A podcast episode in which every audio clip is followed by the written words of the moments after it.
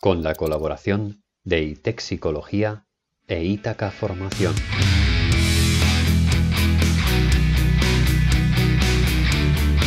Muy buenas a todos, bienvenidos a esta temporada de Engrama de película. Hoy tenemos a Carmen Luciano en el programa, una de las mayores eminencias en psicología en el habla hispana.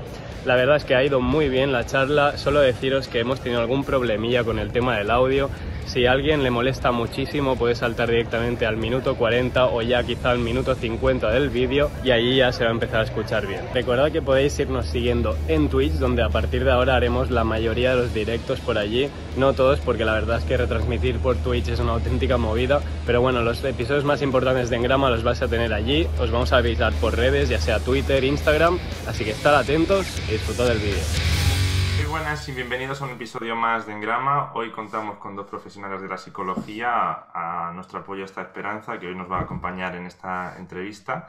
Si quieres decir algo rápido de, quién eres tú.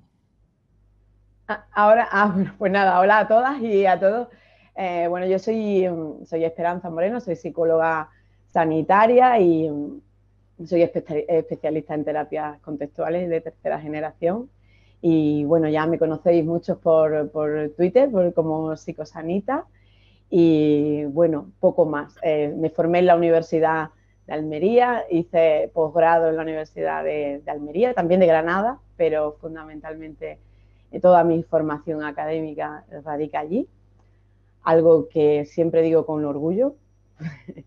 y, bueno, nada, estoy encantada de estar aquí, de que hayáis acordado de mí, de compartir este tiempo con vosotros y de estar aquí con la profesora Luciana. Y, nada, no os robo ya más, más tiempo. Pues una breve presentación de Esperanza y ahora pues tenemos también con nosotros a, Carmen Luciano y ya vamos a empezar la entrevista. Nos gustaría que, te presentaras, que nos dijeras quién es Carmen Luciano, de dónde previene, a qué se dedica, un breve repaso de tu biografía y demás. saber también un poco por qué te interesaste por, por la psicología, Mm, ¿Qué te gusta aparte de la psicología? Que siempre hablamos de ello, pero...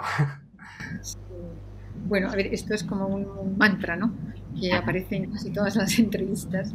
Así que en, aras a no ser repetitiva, yo eh, la verdad es que donde me he explayado más eh, hablando de, todo esto es en una entrevista que os comentaba hace un momento que la hicimos en marzo.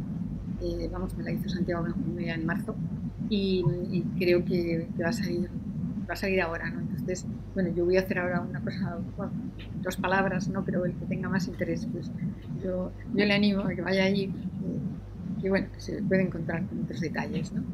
Pues nada, yo estoy, estoy desde, desde el año 94, eh, pues me vine de Granada a la Universidad de Almería y cuando esto era un colegio universitario y querían montar las universidades, entonces solicitaron a profesores pues que ya eran funcionarios en aquellos momentos, los que quisiéramos movernos y hacer montar departamentos, pues lo que había que hacer. Hmm. Salió un colegio universitario que eran tres cursos, los tres primeros, estamos hablando de la época de las licenciaturas, eran cinco años, y, y bueno, había que montar el, resto. ¿no? Así que nada, me vine con el profesor Gil Niete, imagino que Esperanza tuvo el placer de conocer. Sí, y de ser profesor también. si tuviste esa oportunidad, pues bueno, ya supiste que después tuvo un infarto en el año 2003. Sí, me leí su libro, lo he recomendado mucho, lo he recomendado en, en, Twitter, me parece un libro necesario, duro, al mismo tiempo con mucho sentido del humor y en todo caso importante, una lectura experiencial, diría yo. Y en este punto yo creo que, vale para todo el mundo, ¿no? O sea, vale a los médicos en el mundo de la enfermería, es decir, alumnos. Es como muy genérico. Tuvimos la presentación del libro en la, en la Autónoma en Madrid, fue en el año 15, y la verdad es que fue muy emocionante y fue precioso que, lo, bueno, que fuera, fuera esa universidad, la Autónoma, la que tuvo el interés. Y allá fuimos, ¿no? Con una, con una tropa, diríamos, de, de, generales, de soldados, de intermedios. Entonces había alumnos, eh, había profesores que ya ahora son profesores, que fueron alumnos en su momento, eh, profesores nuestros también, que todavía algunos de ellos están vivos y fue verdaderamente muy, muy bonito. Pero dicho eso, pues nada, fuimos para allá y bueno, empezamos a trabajar para, para hacer lo que más nos gustaba a los dos. Eh, eh, específicamente en mi caso, me, me apasiona el conocimiento de la conducta y, por supuesto tengo una visión eh, claramente tendida en el ámbito del conductismo radical y yo lo veo, miro la vida en términos funcionales, miro la conducta en términos funcionales, en todo caso después de engañar respecto a esto. Y mm, nada, pues tengo un laboratorio de, investigación clínica y pues, un máster, que fue, bueno, un doctorado, nada más llegar. Y después de ese doctorado, bueno, pues fue cuando la época en la que sacó el Ministerio una convocatoria de doctorados de calidad y bueno, fue, fue uno de los, hubieron tres en la primera jornada, en el año 2004. Eh, y bueno, pues nosotros pues, fuimos unos de ellos. ¿no? Costó muchísimo trabajo sacarlo de la universidad porque hay una correlación de fuerzas muy problemática, de, bueno, pues muchas tensiones que las voy a dejar al margen ahora. Pero nosotros luchamos desde el minuto uno para que los alumnos de Almería tuvieran oportunidades tuvieran muchos profesores no querían, pero nosotros lo forzamos al máximo para conseguir que ese doctorado fuera viable. Y nada, pues una maravilla, un gran acierto. Era un doctorado que después cambiaron la ley y se convirtió en un máster y doctorado. Y bueno, pues ahí hemos hecho cosas importantes, muchas cosas importantes. Y, y, bueno, pues como todo grupo grande, con muchas personas, pues hay sus más y sus menos pero el ojo es la investigación, es conocer, es saber cómo funcionan conductas que no conocíamos y en eso sigo, me quedan, queda este año, me jubilo forzosamente, que nos jubilan, eh, pasa como en otras universidades, en otros países donde el ámbito de libertad es mucho más explícito y aquí no, aquí te jubilan y poco menos que te metes en una cajita ya hasta que mueras, ¿no? Porque ya llegas a una edad y fuera. Esto lo hacen en la universidad, lo hacen en el ámbito, muchos ámbitos. ¿no? Otro día lo discutía con un periodista y lo discutía con medicina, pero bueno, es así. Y, nada, me queda este año y estoy, estoy cerrando el laboratorio para montar otro laboratorio. Un laboratorio que va a ser online y que, pretende pues, conectar a gente de multitud de sitios. Que, quieran seguir investigando mientras los que somos mayores y ya no podemos estar, no nos permiten estar en la universidad haciendo nuestro trabajo, pues, que sea útil para, que, para las personas que empiezan, ¿no? para transmitir lo que sabemos, cómo pueden hacerlo y cómo, cómo, formarse como investigador, de tal manera que después hagan su propio camino. ¿no? Y esto, pues esto es, esto es el, el final. ¿no? Así que queda este año y empiezo mis clases mañana a las 9 de la mañana, no sin algún que otro problema con la facultad, precisamente por los, horarios. Pero, mm, y nada más, yo empecé, eh, yo soy madrileña, hice la carrera en la Complutense, y mi intención inicial no era estudiar psicología, pero por interés en la conducta, una cuestión familiar, pues me, me volqué ahí, además porque como yo expliqué en esta otra entrevista, pues yo quería compaginar trabajo y estudios porque asumía desde muy pronto que tenía que trabajar para ser claramente independiente en la época en la que nos tocó vivir, que no es la de ahora, es otra. Cuando la gente ahora habla de fascismos y demás, bueno, hablan de aquí, pero nada más. Pero nosotros nos tocó vivir y yo tenía claramente algo que yo aprendí pronto. Así que yo trabajaba y, estudiaba y, nada, pues de, toda la carrera lo que me gustó fue aprendizaje principalmente y de ahí pues dar el salto a, Skinner fue bastante sencillo y ya está. ahí. Y allí pues yo abandoné mi trabajo, me di una excedencia y trabajaba en la Caja de Ahorros de Madrid. Y lo que me gustaba era, bueno, era la docencia y el investigar, así que pues dimos el salto a, Madrid, a otros, otros lugares, a otras provincias, como se llamaban en aquella época, a ver qué había y a ver dónde nos podíamos, dónde podíamos estar, que éramos los dos. Visitamos Sevilla, después visitamos Granada y nos quedamos en Granada. Y en Granada, pues nada, estuve muchos años, en la mitad cuando terminé la tesis doctoral, y la, la, la hice en Madrid, pues me solicité una beca postdoctoral Fulbright y me marché a Estados Unidos trabajé eh, mano a mano cercanamente con Skinner. Eh, veía una vez al mes, no más, porque ya era emérito y era, mayor, pero muy interesado en, en, el trabajo que yo estaba haciendo y empecé a trabajar allí con palomas en solución de problemas. Y, y nada, ya volví, pues ya es la vorágine de la universidad, después de casi otros 8 o 9 años en Granada, pues fue cuando ya di el salto Granada también de una unidad clínica, de un grupo de investigación, en fin, Erasmus,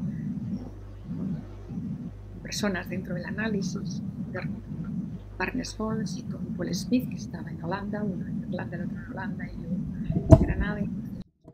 Entonces, en Erasmus, algunos alumnos eh, tuvieron la oportunidad de, de irse y en aquella época todo estaba empezando, ahora ya está todo montado, ¿no?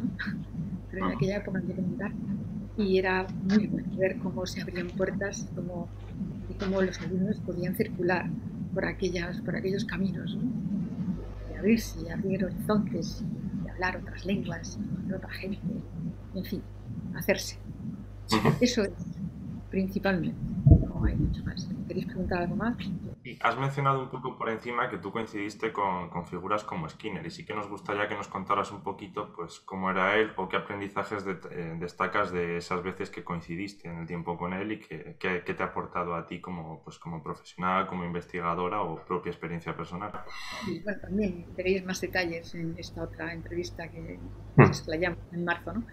Pero muy resumida, cuentas yo, eh, a ver, el, se estaban haciendo trabajos de conductas complejas y estaba Skinner, es que estaba con algunos unos alumnos o otras personas más jóvenes, lógicamente que y entonces fue como una vuelta de él al, laboratorio. Eh, él no estaba haciendo los trabajos, pero estaba allí, eh, llevaban entre ellos. ¿no? Y a mí me interesó. Yo vi aquellos trabajos publicados de autoconcepto, solución de problemas, de interconexión de repertorios, de, de, de, la conducta de mentir en palomas, todas estas cosas a mí me llamaban muchísimo la atención porque eh, conocíamos mucho del manejo de contingencias ya, pero se nos escapaban muchísimas cosas. Y cuando digo se nos escapaban, me refiero que, bueno, la conducta es lo que hacemos, una cosa es hablar de la conducta y otra cosa es entender eh, las condiciones en las cuales la conducta se produce, ¿no? Qué se produce esta y por qué se produce la otra, es decir, entender. La visión funcional ha sido determinante para ahondar ahí y la conducta no la hemos inventado, la conducta está inventada. ¿no? Porque lo que tenemos que, que, hacer humanos con nuestra propia conducta es entender la conducta que no es, no es para mí, ¿no? es un, es un tema común. Y bueno, pues en aquella época ya se empezaba a abrir por ahí, eh, había interés en estudiar eh, las conductas nuevas, era lo que se estaba estudiando, o sea, cómo se podía producir el autoconcepto, cómo se produce la solución de problemas, cómo se conectan unos repertorios con otros, todo eso ya estaba, eso es lo que a mí me llamó la atención. Y, y, y nada, pues yo me marché para allá, no, Skinner ya era mérito, eh, y entonces tuve la, la, la, la postdoctoral, pues eh, yo fui a visitar a Skinner, nada más llegar, con regalos de Granada, de todos los alumnos, de un seminario que habíamos montado de análisis de la conducta completamente al margen de la carrera. Entonces teníamos muchísimos alumnos, científicos alumnos que sistemáticamente iban a una clase los sábados, nada más que dedicada a análisis, hacíamos exámenes, bueno, era espectacular. Y bueno, les llevamos pues, un póster muy grande de Sierra Nevada y firmado, estaba por detrás por, los, por todos los alumnos, y además dos figuras talladas de, de Sancho Panza y era algo que a él le gustaba. ¿no? Iba a verle y le llevaba los trabajos de las palomas en unos videocamcorders, se llamaban, que eran unas cámaras muy grandes que usábamos con VHS, y entonces eh, las cámaras que eran pesaba una barbaridad. Yo tenía que llevarla todos los días a la universidad y traerla, no la dejaba yo. Y, y había un visor, y entonces cuando yo iba a ver a Skinner, que era una vez al mes de manera sistemática, pues yo les ponía los avances, lo que íbamos viendo, a pesar de las dificultades que tenía visuales, ¿no? pero él lo veía, me enteraba, hablábamos de, todo lo que estábamos haciendo, era un hombre muy, interesante, muy interesado en, el análisis, en cómo estaban las cosas en Europa, está, cómo, cómo estaba el análisis en Europa, cómo estaba en España, que eh, por supuesto más allá se hablaba de cultura y de muchas otras cosas que él tenía interés, una persona muy afable y, una persona que, a mí me enseñó cómo investigar. Eh, la, mayor parte de las veces no me respondía a las preguntas. Cuando yo le decía, no sé cómo se hace esto, del trabajo este que habéis hecho de la interconexión interrepertorios, me decía, pues a descubrirlo, ¿no? A descubrirlo, tú ya sabes más que yo, me decía.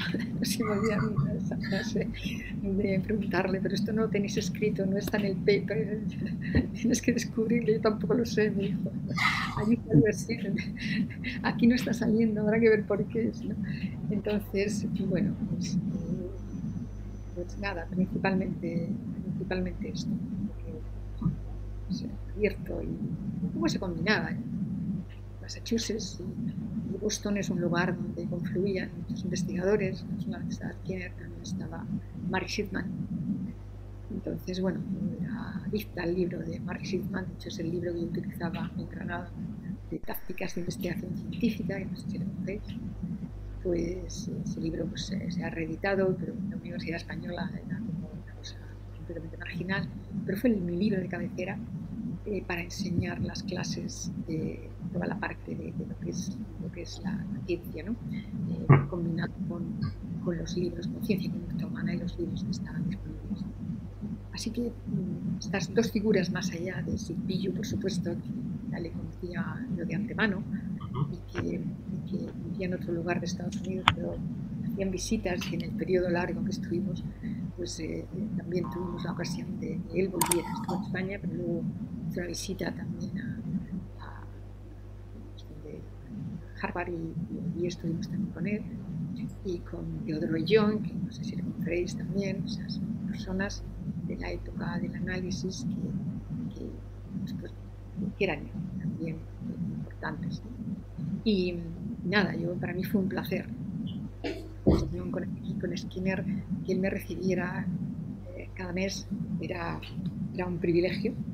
Y, y, bien, o sea, hablar de todas estas cosas que decía y sobre todo eh, abrir, abrir puertas, conectar las cosas. ¿no?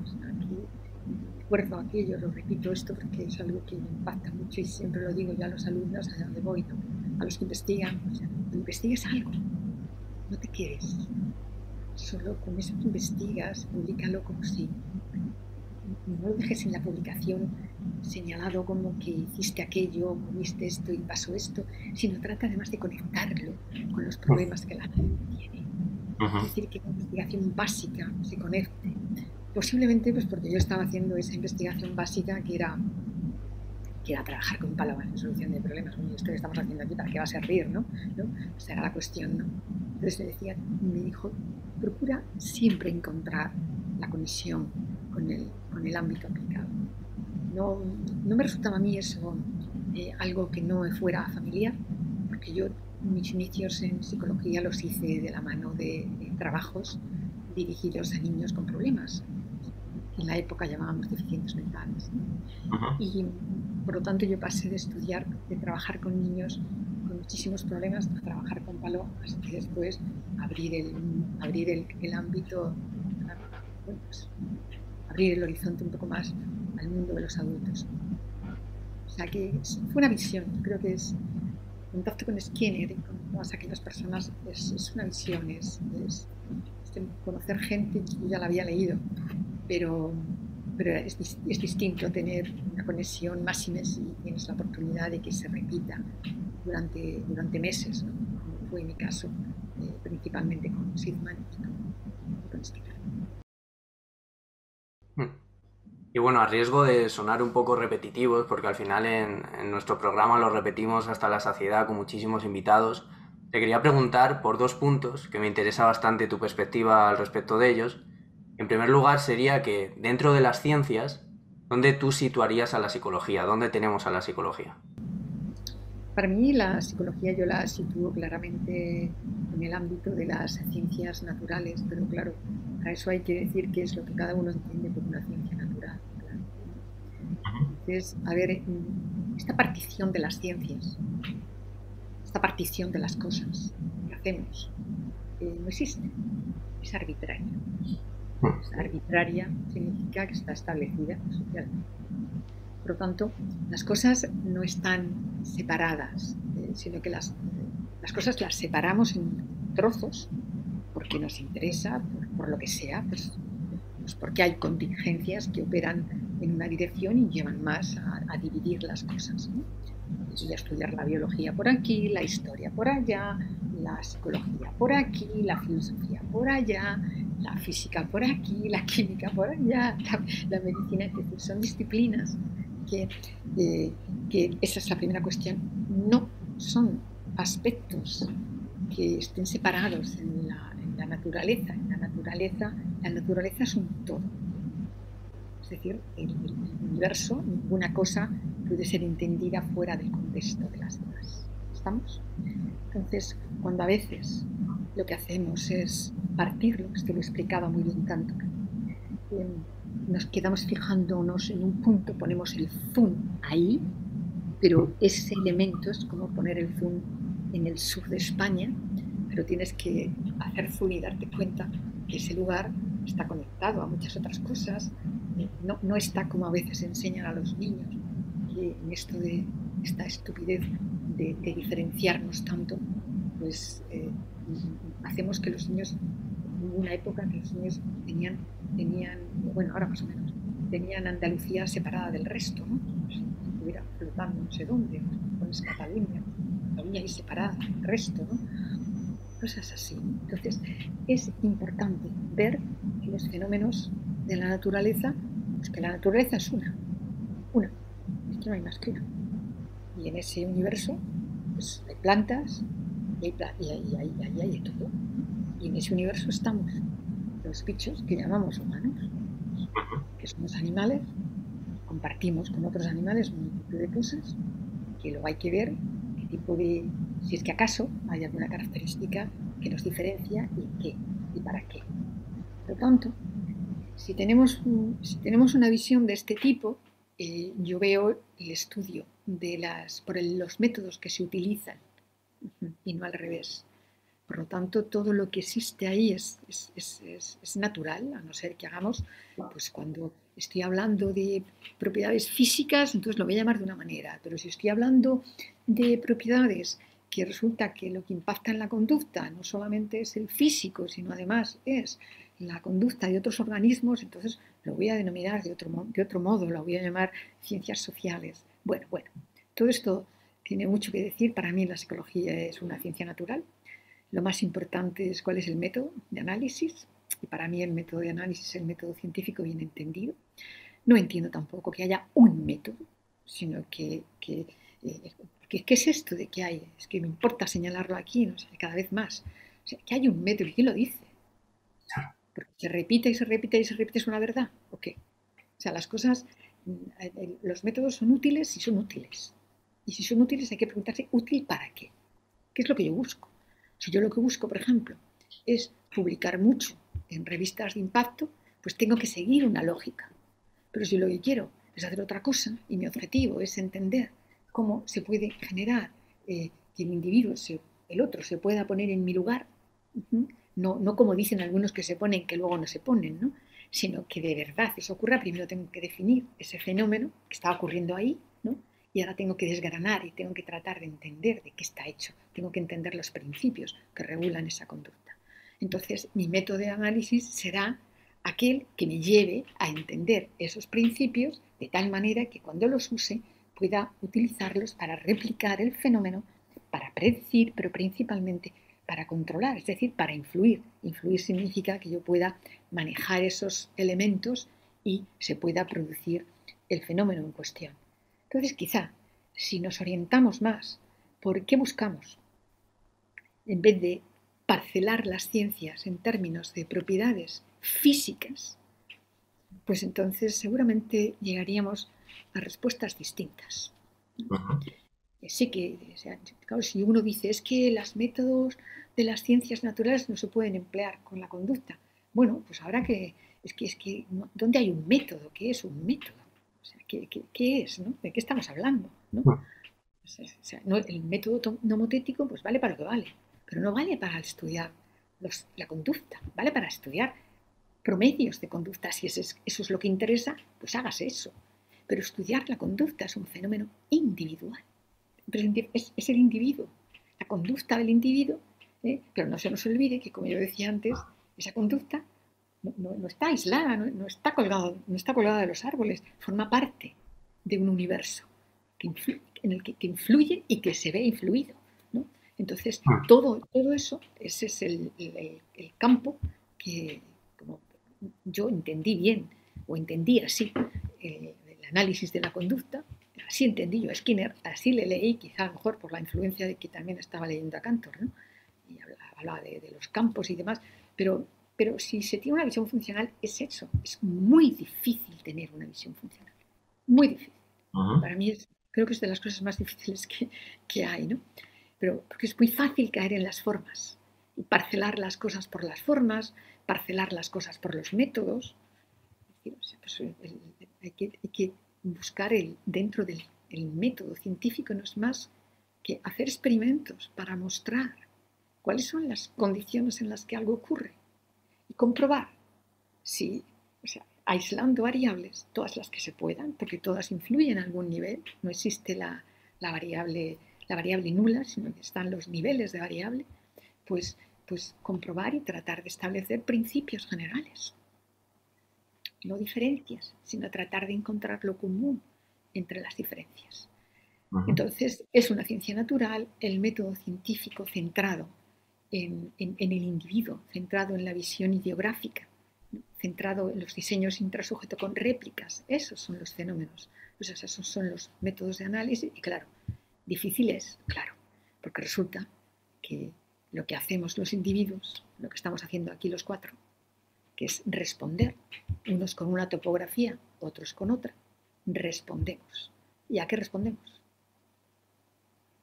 Pues respondemos a algo que está ahora presente, porque no hay más que presente. No tenemos pasado, no tenemos futuro, solo hay instantáneas de conducta. Entonces, yo respondo a algo presente. Ese algo lo puedo llamar estímulo, pero no es el estímulo lo que respondo. Yo respondo a la función del estímulo. La pregunta es, ¿de dónde viene la función del estímulo? Y la función del estímulo, aquí presente, es una función que está en historia. En historia no se ve. es, está oscura, no existe, pero existe en el presente porque yo respondo a sus funciones. ¿Estamos?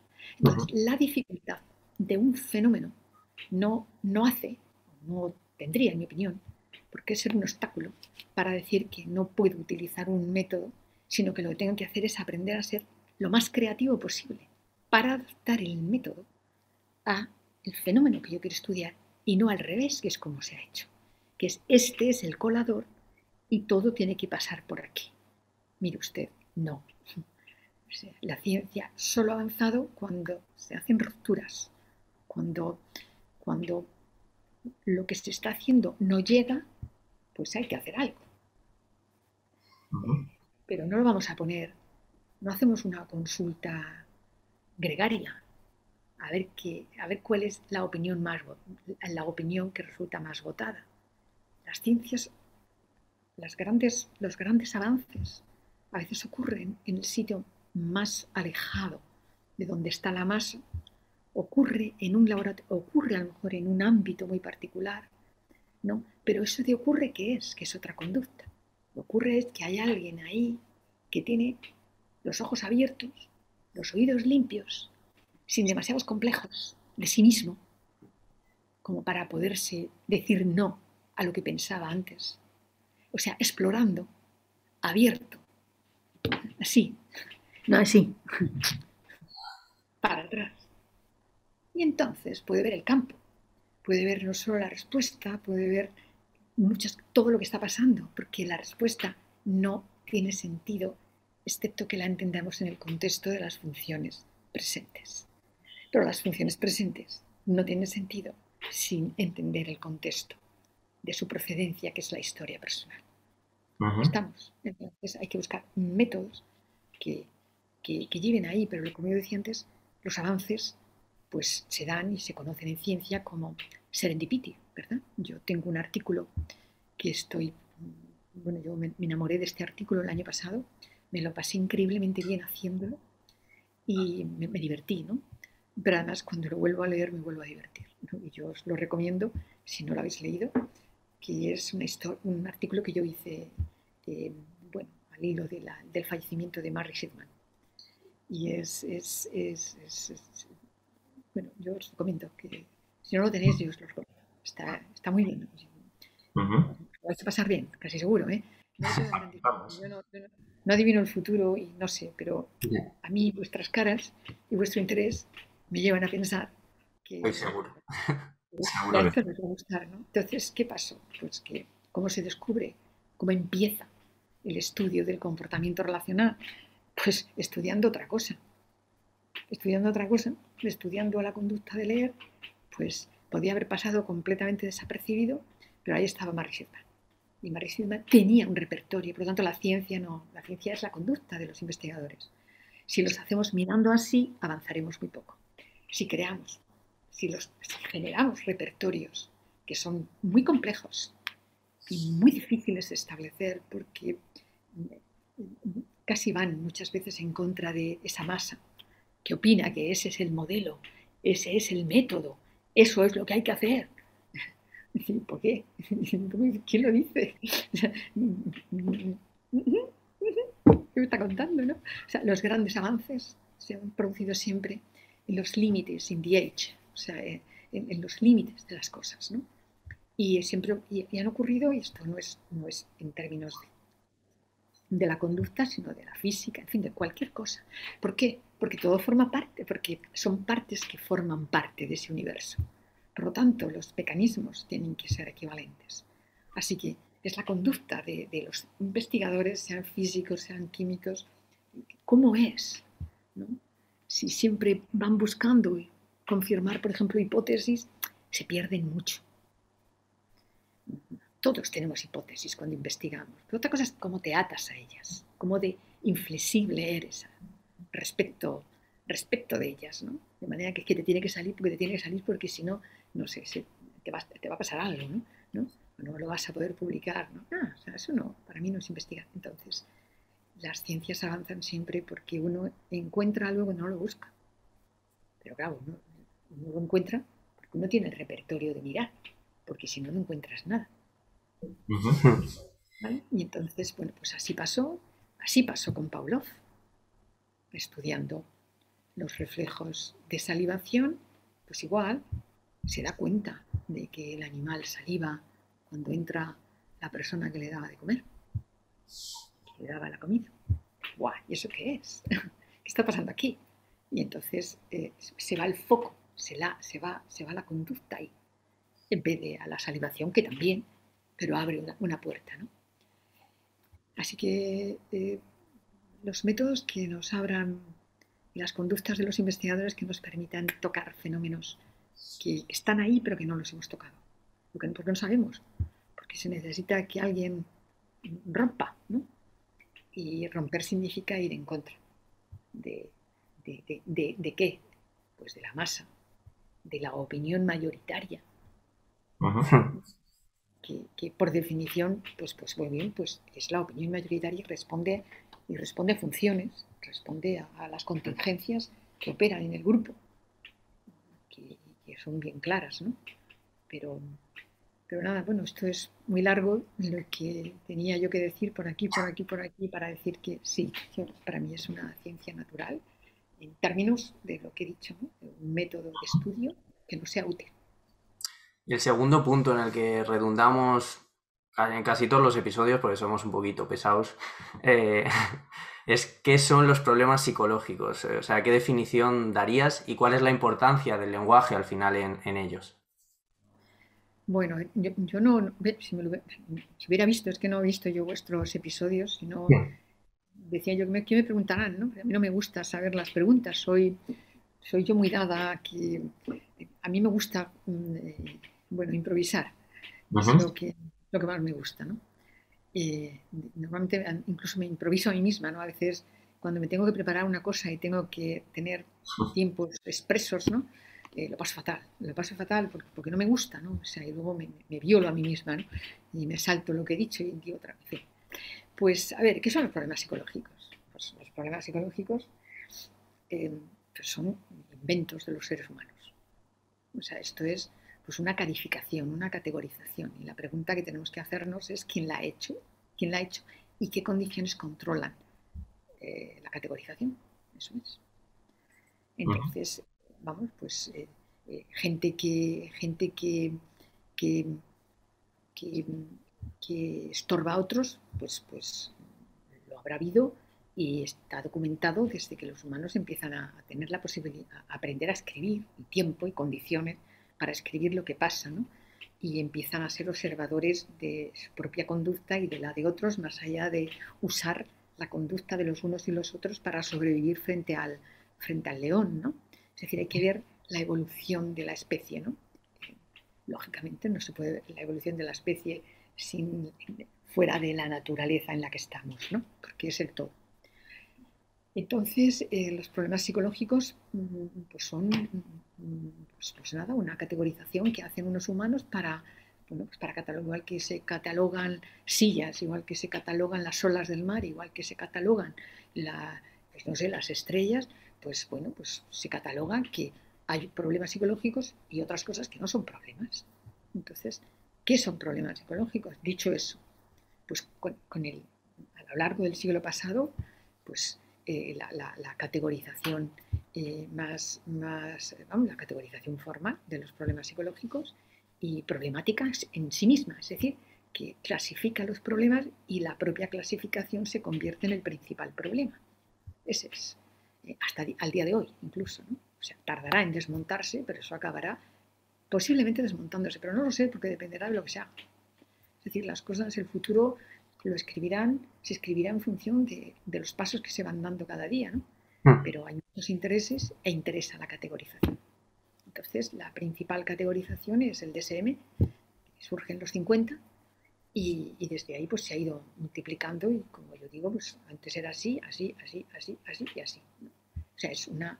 Y eso es lo, formal. Lo formal es que tienes un problema si entras en, el, en ese colador, ¿no? y además tienen diferentes, diferentes matices en el colador, de manera que vas a ser esto, vas a ser esto, vas a tener tres cosas, o vas a tener una, etcétera, etcétera.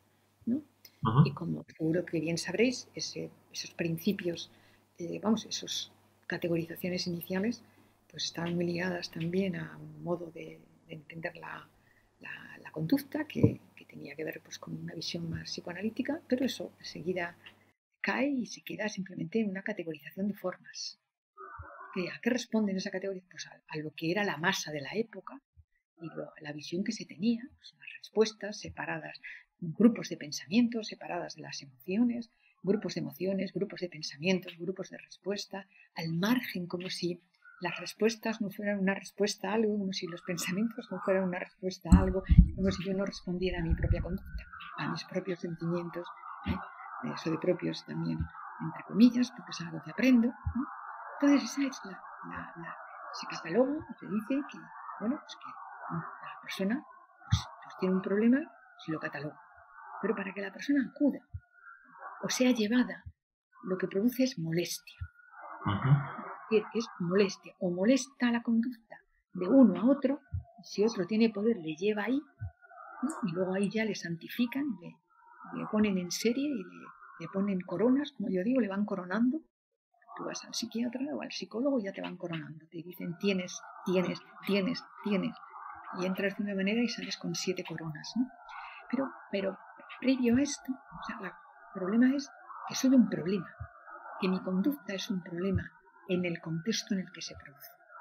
No precisamente en las piedras, sino que soy un problema para otros. Mi conducta son contingencias para otros. Por lo tanto, son molestas, tienen funciones aversivas Y, bueno, en cuanto se ponen de acuerdo cuatro, pues ya está, pues hay un problema.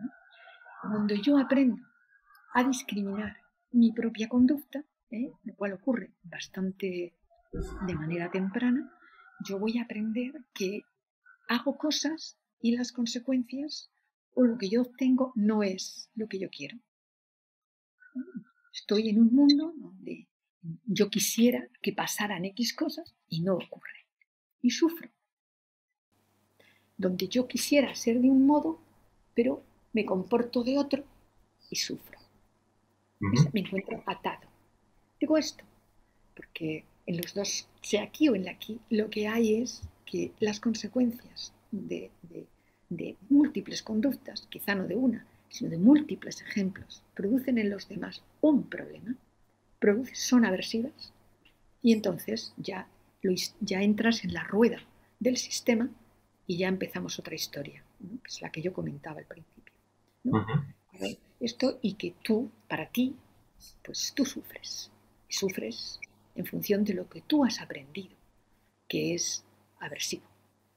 Si, si te cuentan que sentir determinados sentimientos, producto de tu historia y del tipo de comportamiento que te hace sentir, y ahora voy a ir ahí. Y te dicen, tú aprendes que eso es malo,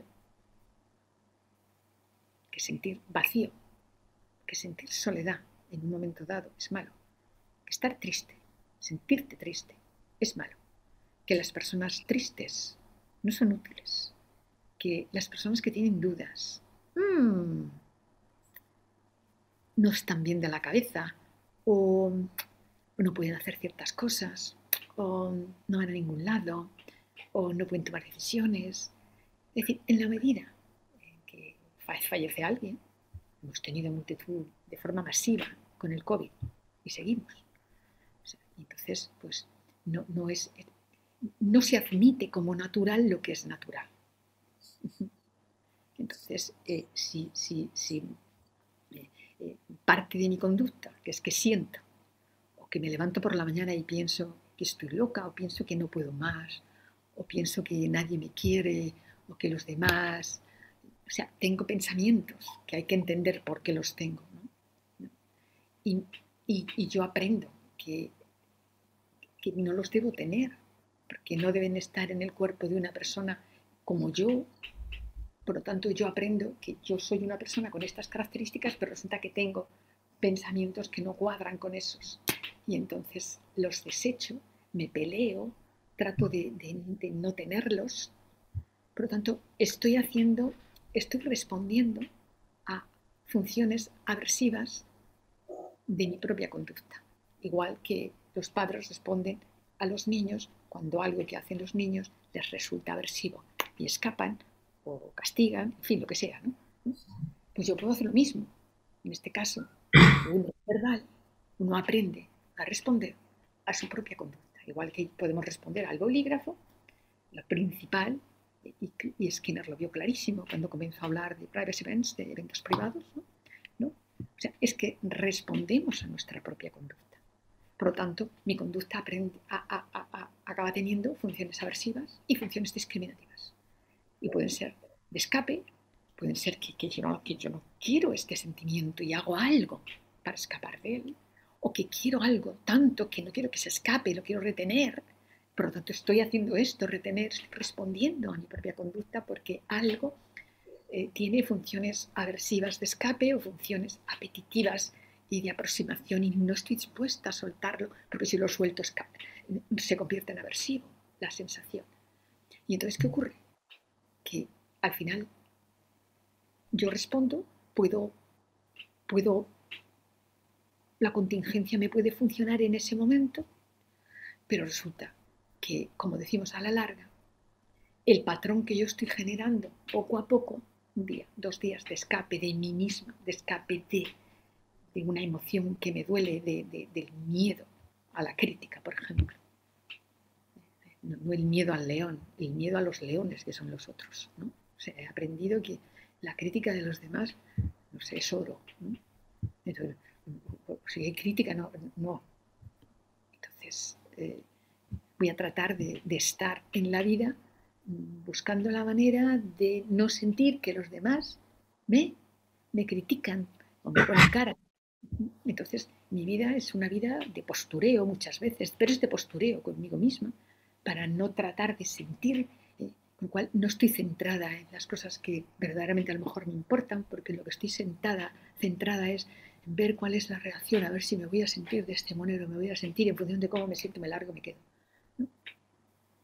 Entonces, eh, a base de múltiples ejemplos, yo voy creando una operante, yo voy creando un patrón, un patrón, no, vamos a dejarlo de operante, que mucha gente a lo mejor no lo entiende, voy creando un patrón, un patrón que no es más que una clase funcional, pero es una clase funcional de escape de mí misma. Y no tendría por qué ser un problema, porque qué bien que puedo escapar de mi miedo, qué bien que puedo escapar de mi dolor, pero he aquí el problema, y es que resulta que no estoy bien, porque no puedo hacer la vida que quiero. Porque mientras estoy en ese patrón, resulta que es como si estuviera mirando y ver que no es eso lo que quiero. A veces yo pongo este ejemplo con frecuencia de un paciente que llegó a consulta. Digo, háblame de ti, soy un hámster. Su respuesta, soy un hámster. ¿Qué tipo de hámster eres? Háblame. ¿Qué hámster eres? Se llamaba Luis. Luis Hámster, ¿qué eres? ¿Qué haces? Dice, me paso el día dando vueltas. Entonces, no sé, ¿qué es que es el hámster Luis? Le decía, yo conozco, yo he visto los hámsters, de hecho en mi casa yo he tenido hámster, y, y se lo pasan pipa, se lo pasan muy bien en la rueda. ¿Tú cómo te lo pasas, Luis? Luis Hámster, ¿cómo te lo pasas? Dice, yo no me lo paso bien. Pero no puedo separar de la rueda. Háblame de que está hecha la rueda. Dime qué, qué te atrapa la rueda. ¿Qué hay en la rueda que te atrapa y te pones a darle vueltas y vueltas? Entonces estoy haciendo lo que llamaríamos un análisis funcional, que lo que menos me importa es el análisis funcional para mí, sino, y clarísimo esto, tenedlo en cuenta, el análisis funcional para que aprenda él a discriminar su propia conducta, que es lo que importa en terapia. No es el análisis funcional del paciente, del terapeuta. Tú puedes tener el análisis funcional del paciente maravillosamente bien, pero la clave no está ahí. La clave es que tienes que, todas tus preguntas, todo lo que tú haces, tiene que estar, que estar dirigido a lo que en términos eh, clásicos eh, y nada técnicos llamábamos la, el, el, la, autodiscriminación, o sea, la discriminación de tu propia conducta. ¿Dónde estás? ¿Qué te pasa? ¿Qué haces? ¿Qué sientes? ¿Qué haces con eso? ¿Qué haces? ¿Cómo respondes? ¿Y qué pasa? ¿Y dónde querrías estar? Entonces, el, los problemas psicológicos es que uno está haciendo una vida que no es la vida que quiere. Los niños es otra historia. ¿Por qué? Porque estás atado a un patrón que, de respuesta a tu propia conducta, que, que, que tiene consecuencias, que son extremadamente coherentes para ti, que te escapas de vez en cuando, pero no estás bien. Curioso, ¿cómo es posible que no estés bien si estás consiguiendo lo que quieres? Te escapas. Eludes la caña, pero no la eludo porque... Mmm, pero no puedo esto, no puedo esto, no puedo esto. Así que estás en este patrón y ahora vamos a ver ahí. ¿Dónde? O sea, es como si tuvieras dos, dos, dos, dos líneas, ¿no? O sea, aquí estás y esta es la que estás fomentando, pero hay otra en ti. Vamos, háblame de esta. De esta que, que no la cultivas. ¿Cómo está esa cultivada? Que ha crecido. Que hay fuera de la, de la rueda de hámster. ¿Qué hay fuera de esa rueda? Y por cierto, ¿dónde está la rueda? Entonces, trabajas con metal. Claro, pues los, esos son los problemas psicológicos. Los problemas son, son creaciones y es eh, técnicamente no sirve más que responder a nuestro propio comportamiento de una manera que, que nos complica la vida. Vamos peleándonos con nosotros y no viviendo. ¿eh? El gato no tiene esos problemas, para nada. ¿Y qué hemos hecho? Pues que hemos convertido la vida, fijaos, como esto es un mantra ya, convertimos la, la, la comunidad, los profesionales, las contingencias que operan, pero las contingencias que operan en el mundo. Eh, han convertido la vida en un problema. Esto se puede explicar perfectamente. ¿no? Se convierte en un problema y entonces, pues, pues cualquier cosa que pasa es un problema. Y al problema lo hemos dado una etiqueta.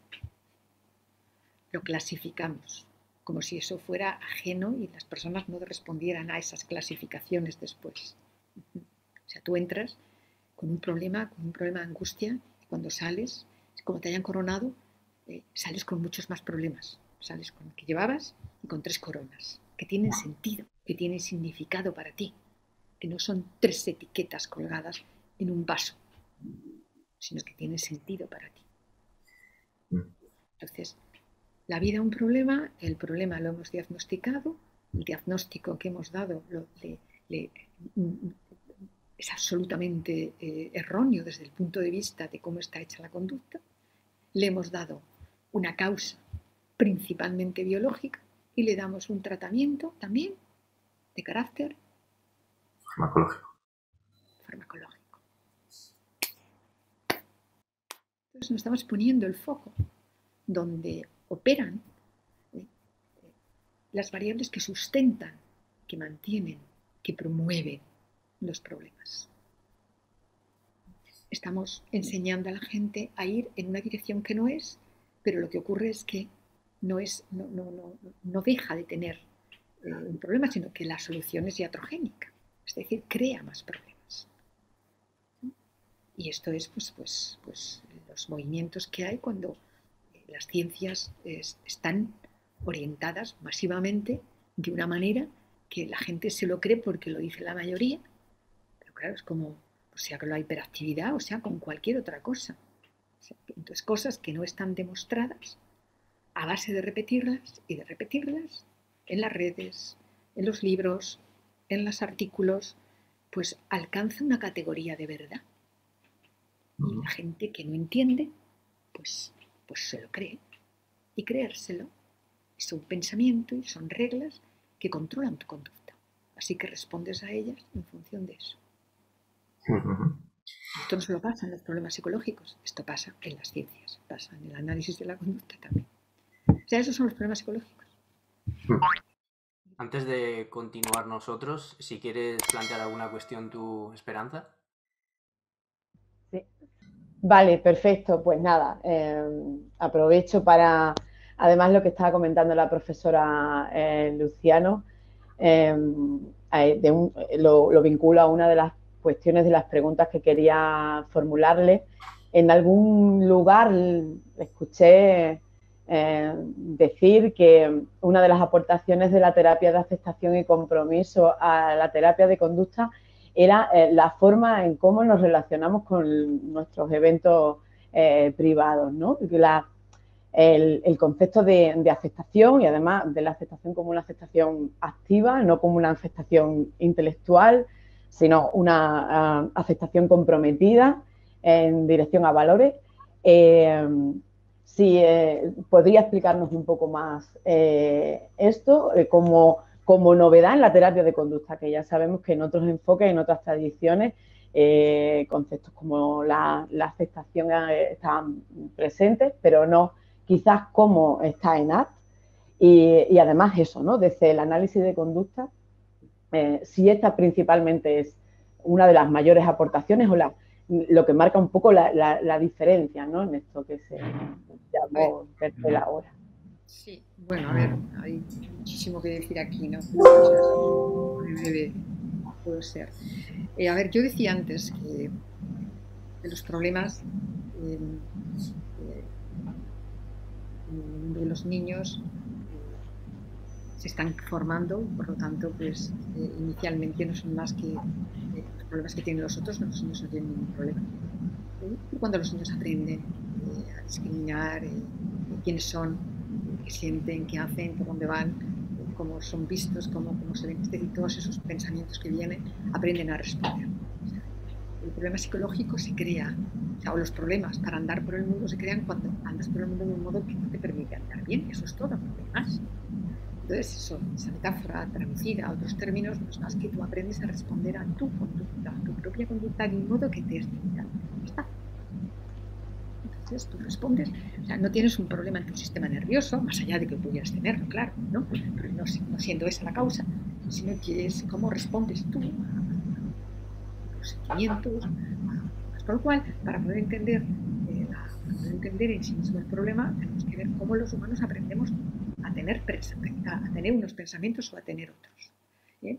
Cómo surgen las emociones ahí ligadas a esos pensamientos y por qué, qué, qué contexto, qué contingencias han operado en la historia de cada uno para formar una clase funcional que sea limitante, es decir, una clase funcional en la que yo respondo a lo que siento y a lo que pienso de una forma que, que en una dirección que me está creando problemas, que me está llevando, como yo decía, más limitante y no me está dejando y no me está dejando salir de la rueda, sino que cuando pienso algo salto a la rueda y me enredo ahí y cuando me canso de estar en la rueda estoy tirada en el suelo. Es decir, es decir tengo una, una forma de responder que está controlada por, por reglas que yo organizo, que yo he aprendido, de que no puedo vivir, no puedo hacer la vida que quiero si siento determinadas emociones o, pienso determinadas cosas.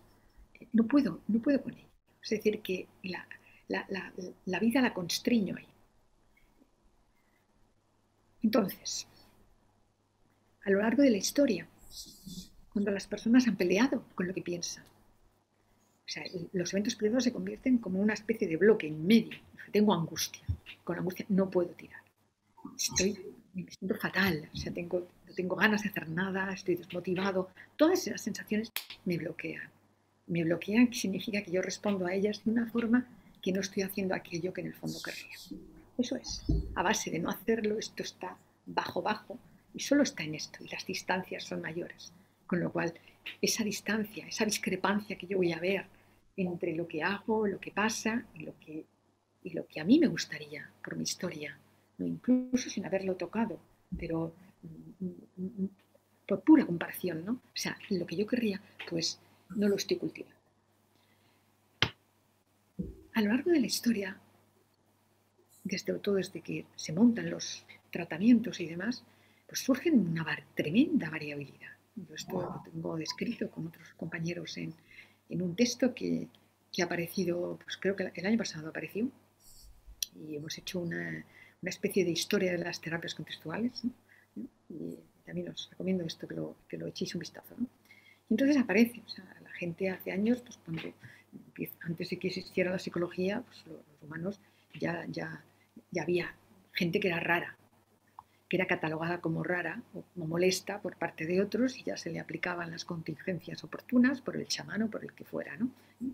¿no? Y luego pues empieza a surgir un interés que parece más profesional, está en el ámbito lógicamente de la medicina, empieza a extenderse con el psicoanálisis, etc. Yo esto habitualmente lo pongo también en una metáfora como el surgimiento de las terapias y es muy bonito eh, explicarlo porque permite ver dónde estábamos y dónde estamos. Entonces, eh, cuando surgen las terapias contextuales, eh, que no surgen con ese nombre, surge una con ese nombre, pero se cambia porque no se vio como muy comercial, pues em, surgen en un contexto donde la terapia reina en aquella época, que era la terapia cognitivo-conductual, pues era una terapia formateada para, por un lado está el psicoanálisis y luego está la terapia, otras muchas terapias sueltas, cada una a su aire, pero la terapia cognitiva estaba mm, parcialmente amarrada a una visión científica, eh, parcialmente. Eh, la terapia de conducta o el análisis y modificación de conducta, claramente amarrada a la ciencia, es decir, a entender el concepto de terapia amarrado y sujeto a principios establecidos por un método, ¿eh? Que lo de menos es el método, sino que lo demás es que es un procedimiento, son protocolos experimentales que han permitido aislar y que para poder conseguir esto podemos manejar esto, esto y esto y esto es lo que pasa. ¿De acuerdo?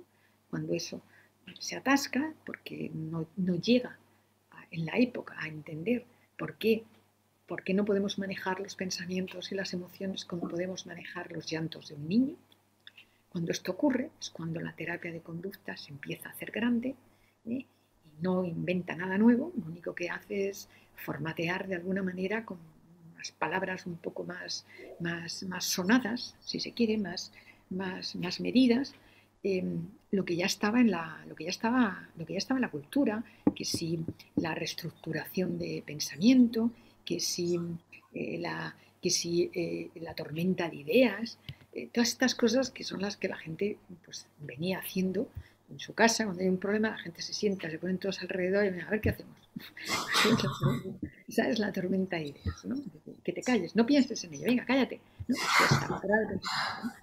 todas estas cosas que ya están ahí en la cultura, las se cogen, se atraen y se adornan. Se convierten en terapias, pero no se investiga qué es lo que hay debajo de eso, por qué pasa o qué no pasa. La cuestión es que finalmente, eh, bueno, pues eh, parte también de los problemas es, que la terapia de conducta eh, se hace y no le hace para nada feos a los sistemas de clasificación formales, al DSM, y eh, para nada feo, sino que se amarra a ellos totalmente, a la visión claramente mecanicista de la conducta, bien en su, en su idea de que son los pensamientos los que están determinando lo que hago y por lo tanto como si fuera una relación causal eh, tipo que te empujo y te desplazas, ¿no? Eso por un lado y por otro lado, pues amarrado también a, a una visión eh, igualmente reduccionista que es tratar de entender la conducta en términos de algo que está pasando en ti a otro nivel, que es tu biología, y esa discrepancia. Entonces, fuere como fuere, ese es el modelo rey, ese es el modelo en el que os habéis criado, ese es el modelo que habéis mamado en la cultura. Y cuando llegáis al estudio de la psicología, ese es el modelo que de forma mayoritaria está en todas las universidades. ¿Estamos? ¿Eh? Eh, amputado, la visión funcional amputada porque no se ha llegado a entender, porque se dice que no se tiene en cuenta los pensamientos y todo esto. La cuestión es que eso es eh, germen para, para, bueno, para que surjan otras terapias que dan un cambio radical a la visión en terapia, que es no es eh, no voy a tratar de modificar pensamientos y emociones de las personas, sino que le voy a enseñar a relacionarse con ellas de una forma distinta. Dicho de otra manera, debería enseñar a responder a sus emociones y a sus pensamientos sin que necesariamente tenga que escapar de ellos. Dicho de otra manera, eso es enseñarle a decir sí a un pensamiento o a una emoción cuando ¿eh? lo pones en el contexto de la función que para ti es más importante. Por lo tanto, ese concepto que se habló de aceptación y compromiso, eso no son, términos, simplemente son formas de hablar, ¿no? Eh, y como el resto. Pero técnicamente lo que viene a señalar es que es eh, pelearte con tus emociones, responder peleándote, escapándote, no, no haciendo hueco. Haces así, no quieres, ¿no? Pues eh, mira dónde lleva. Entonces es, es que pueda discriminar cuál ha sido, cuál es su patrón y cómo le está funcionando en la vida. y como contesto para el cambio. Eso, vamos, eso ha de servir para el contexto para el cambio en el sentido de empezar a que el paciente pueda entender, pueda experimentar, que es abrir los brazos, que es hacerse grande, todo esto son metáforas, que es abrazar eh, eh, algo que, siente o que piensa eh, para dar pasos. Es decir, que es con esta mano sujeto lo que siento y con esta doy el paso. No es que me quedo aquí aceptándolo, mirándolo y razonándolo. Eso no es AT. es moverse, es actuar, es que es construir un repertorio, es construir o, o incrementar, potenciar un repertorio que está muy bajo en los pacientes, que es el repertorio de poder estar presente con esto aquí, aquí, moviéndote hacia allá. Lógicamente para eso yo tengo que aprender a saber que estoy yo, que esto lo siento y que además aquí hay un horizonte. Incluso cuando a veces no sabemos ni que, ni que está, pero hay. A veces sabemos dónde no queremos ir. Entonces, todo lo que no sea ir por ahí, que ya sabemos que no, es moverse. ¿no? Eh, pero no es moverse a lo loco. O sea, es parte del trabajo del terapeuta.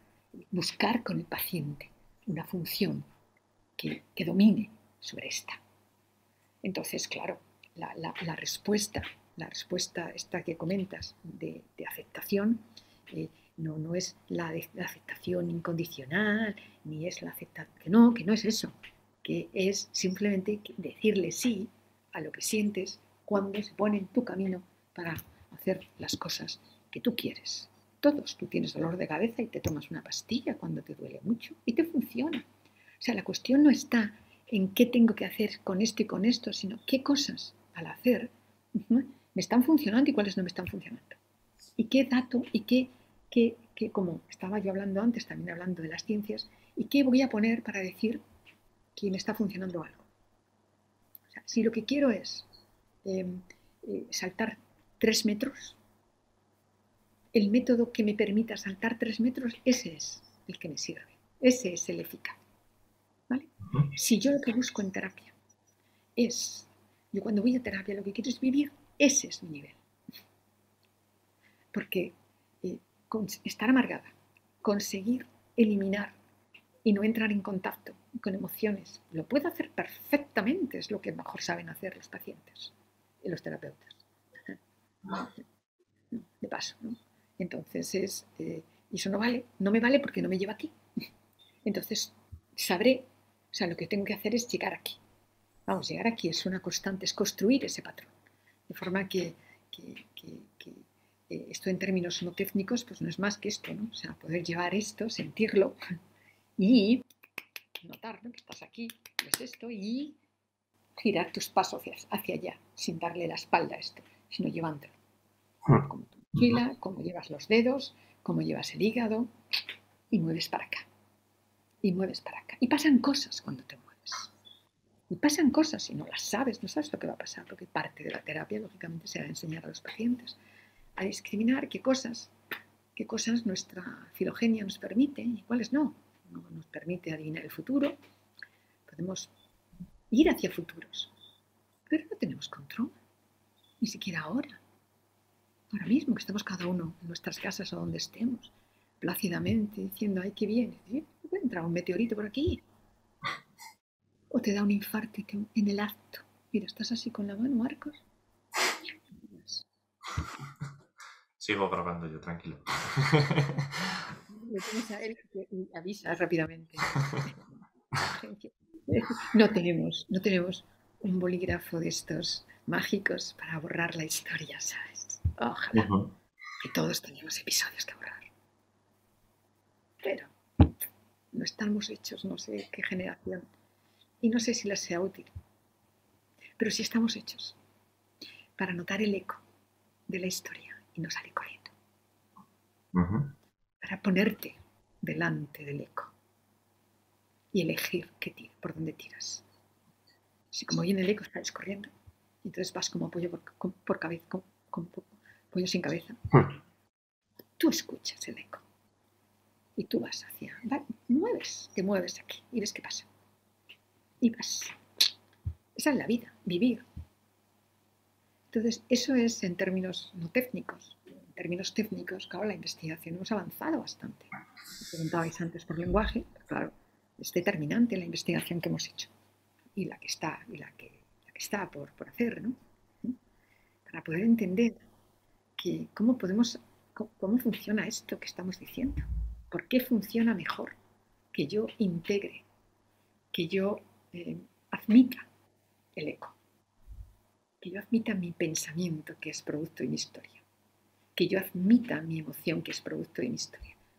De paso, de mi historia relacional, queridos, ¿no? Si yo no tuviera lenguaje en términos relacionales, yo no podría tener esos pensamientos que pensar es, es relacional. Pero tampoco tendría las emociones humanas, tendría las de los gatos, las de los niños.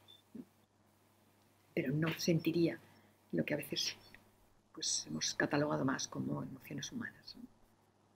Eh, y, bueno, no podría aprender a, reaccionar de otro modo, a construir otra operante, en este caso otra operante relacional, que no sea la de evitación, catalogamos nosotros en el año 16, aunque lo habíamos hecho antes, como responder a la propia conducta en, coordinación con sus funciones frente a una operante, eh, u otra clase que es la de responder en términos de las funciones dominantes, en términos de jerarquía. Pero bueno, esto lo dejo yo ahí marginado. Yo os dejo referencias que ahora van a salir bastantes, muy interesantes, pero que requieren eh, no de esta charla, sino de una comprensión eh, del lenguaje en, términos de no de lo que hemos dicho gruesamente que puede ser el lenguaje, sino de cuál es la investigación que se ha hecho y si esa investigación sirve, es útil para entender lo que no entendíamos cuando yo me fui, cuando yo me fui a Boston y cuando yo estaba en el William James con Skinner, que es las conductas nuevas, por qué derivamos, por qué sentimos lo que antes no habíamos sentido, por qué sentimos algo completamente contrario a lo que querríamos sentir y no nos reconocemos en ese sentimiento y nos peleamos. O sea, ¿qué, qué pasa ahí? Porque a veces no veo el horizonte y no sé ni por dónde voy. ¿Qué es eso, Coco? ¿Vale? Respecto, eh, respecto a todo esto, vamos, si quieres añadir esperanza, si no, pasamos nosotros, como tú quieras. Em, bueno, eh, en relación a, lo último eh, que, que, comenta la profesora Luciano sobre los avances en la, en la RFT, ¿no? Hay un, hay un, hay un punto de, discrepancia con respecto a la teoría del marco relacional en, la que en, la crítica está eh, la argumentación de que lo que explica y lo que se, escriba, se explica perdón, a, través de, la RFT eh, ya, se, ya se explica, ya se ha explicado o ya estaría explicado por procesos de condicionamiento clásico.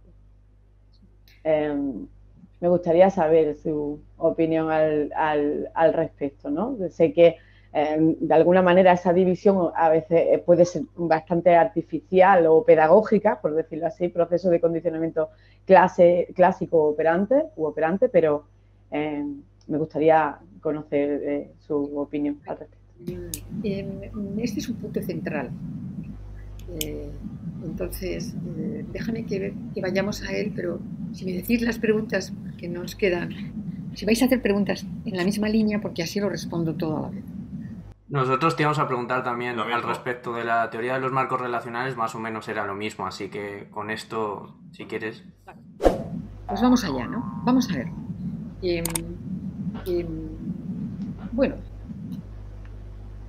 en el, en el, ámbito del análisis funcional de la IBA, de ABA, de lo que es donde se juntan los analistas de la conducta, eh, una cosa es la masa cuando digo de analistas de la conducta, y otra cosa son personas puntuales. Y luego están las personas que escriben. Entonces, en el ámbito del análisis de la conducta, ya en la, época de Skinner, Skinner diferenció muy bien, eh, había, como dos, había como dos movimientos que, que, con el tiempo se han ido mm, potenciando más.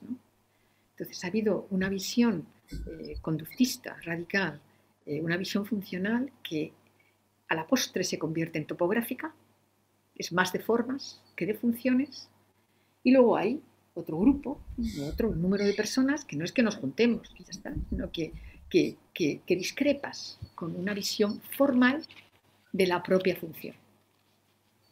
Entonces, el análisis funcional, eh, cuando tienes que formarte bien para poder oler esas dos cosas y verlas rápido porque muchas de las críticas vienen justamente de que no partimos de la misma visión funcional.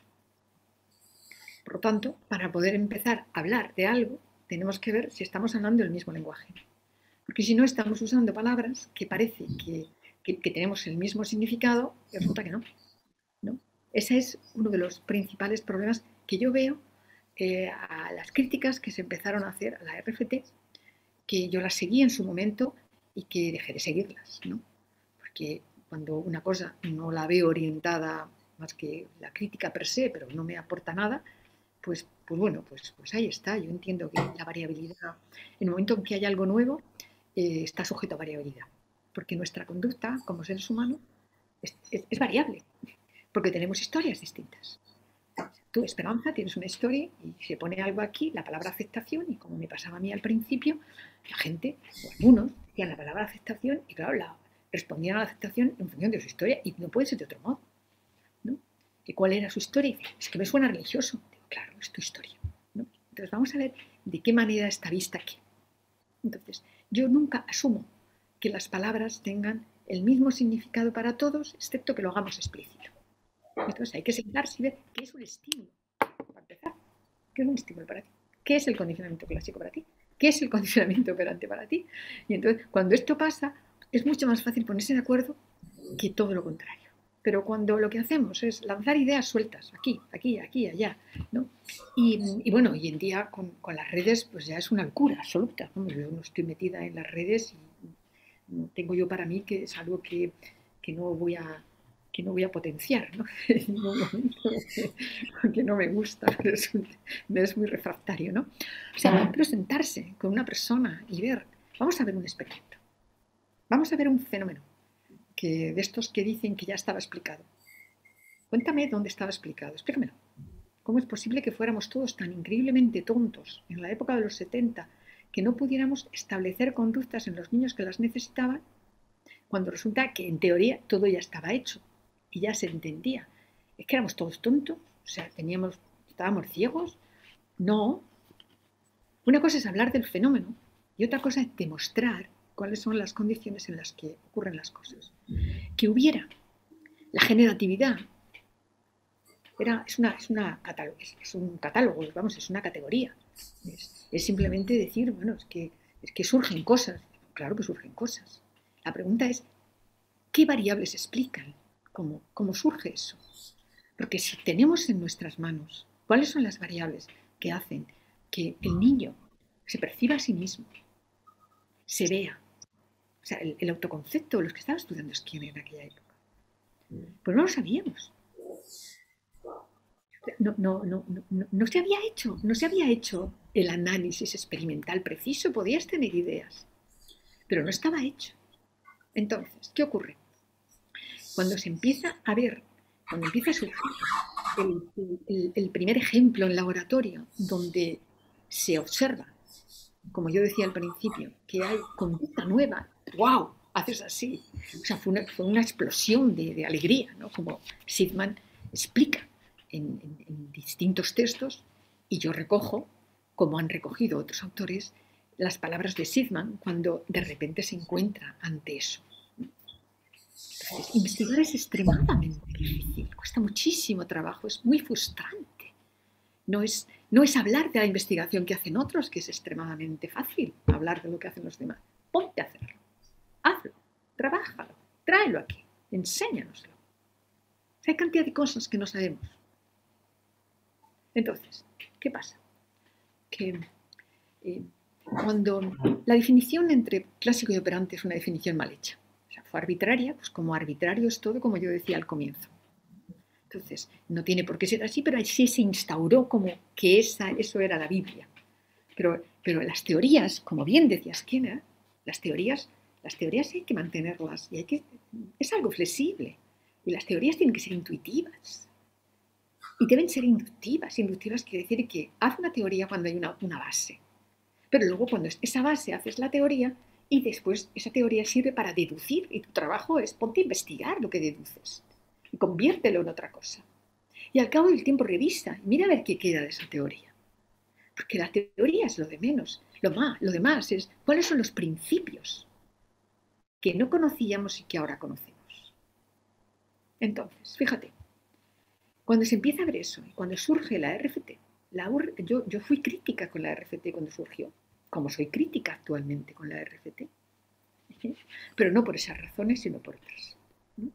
Entonces, eh, a ver, cuando surge, eh, surge sentada, surge en un plano claramente funcional, atado al conductismo radical, a la visión radical funcional, no a la visión radical mecanicista, que existe, está en la ABA.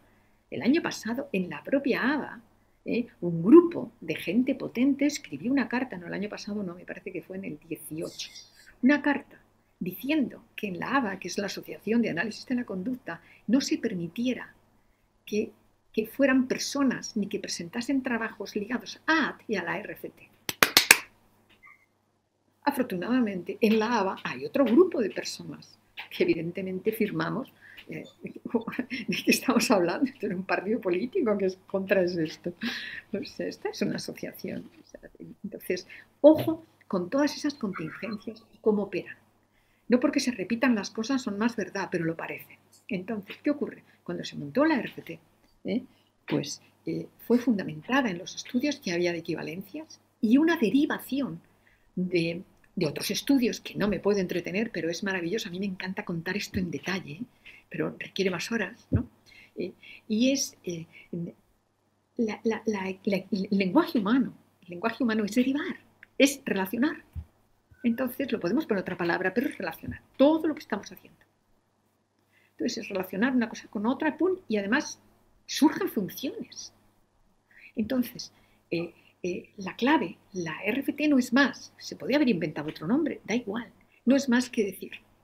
El análisis de la conducta en aquellos momentos era como, lo sabemos todo, no tenemos que hacer nada. Eso era, masivamente. Pero los programas estaban atascados. En la IBA lo único que había eran eh, trabajos y trabajos de autistas. Por un lado estaban los, todo lo que había con autistas y por otro lado estaban trabajos con animales y atascados. Las terapias no tiraban no funcionaban. No sabíamos cómo se producen los pensamientos, no sabemos por qué los inicios de la regulación de la conducta, de los eventos privados, que Skinner los vio perfectamente, pero no se desarrolló en la época. No hubo algunos, que siempre tiene que haber alguien que vea algo más y que permita desarrollar otras investigaciones que den en las claves. Cuando la gente dice que se puede, decir, se puede ver claramente o que sabíamos ¿Por qué una persona de repente se levanta un día o está varios días pensando que que quiere suicidarse o que quiere desaparecer? ¿Dónde está la explicación de eso? ¿Dónde está? Segundo, ¿por qué teniendo ese pensamiento yo me, me, pego a ello y otra gente no, no se pega a ello? ¿De dónde vienen esas cosas, el significado que está inventado en los seres humanos? ¿Qué es el significado personal?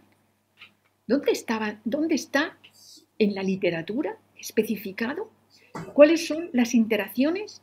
digo ya solamente descrito, ¿eh? no voy a decir dónde está la investigación específica dentro del análisis de la época. ¿eh? Que describa cómo se produce eso que llamamos valores, o que me da igual cómo lo llamen, llámalo de otra manera, el significado personal. ¿Por qué yo puedo tener principios? ¿Por qué a los, los, hay personas o orientaciones políticas que no, interesa, no les interesan los principios, otros sí. ¿Cómo los fomentan? ¿Cómo lo hacen? Entonces, una cosa es decir cómo se hacen las cosas, una cosa es hablar y otra cosa es demostrar. Entonces, la, RFT lo que permitió fue, eh, lanzar cuatro ideas, que son cuatro ideas, no más, cuatro ideas, para tratar de entender eh, los experimentos que se estaban haciendo, que llamábamos en la época de transferencia de funciones, y de los comportamientos nuevos de manera relacional, y cómo eso podía, podía abarcar para dar una explicación de muchas más cosas. Eh, el comportamiento relacional se, se hace a través de contingencias, es decir, aprendemos a través de contingencias el propio comportamiento relacional es decir, que el lenguaje eh, visto desde la RCT eh, no es más y no menos que aprender a relacionar. Si es que es así de simple, es relating. ¿Cómo aprendes la conducta de relacionar? Que ahora sabemos, se la enseñamos a los niños que tienen problemas y ahora lo conseguimos y en los 70 no. Si algún niño hacía algo y hacía algo nuevo, y que no era por generalización de estímulos, no teníamos ni idea de por dónde era. O sea, no teníamos la herramienta, no teníamos la aplicación de un principio, que es justo lo que tiene que pasar. O sea, los principios son útiles solo si, tienen, si sirven para, controlar conductas, dicho de otra manera, para producir conductas o para, o para eh, manejarlas. No lo teníamos. Esa investigación, Sigman abre la puerta y otros investigadores se montan en toda la investigación que estábamos haciendo, que era tremendo de, transferencia de funciones, siempre el lenguaje no es solo equivalencia. Resulta que relacionamos de otras formas.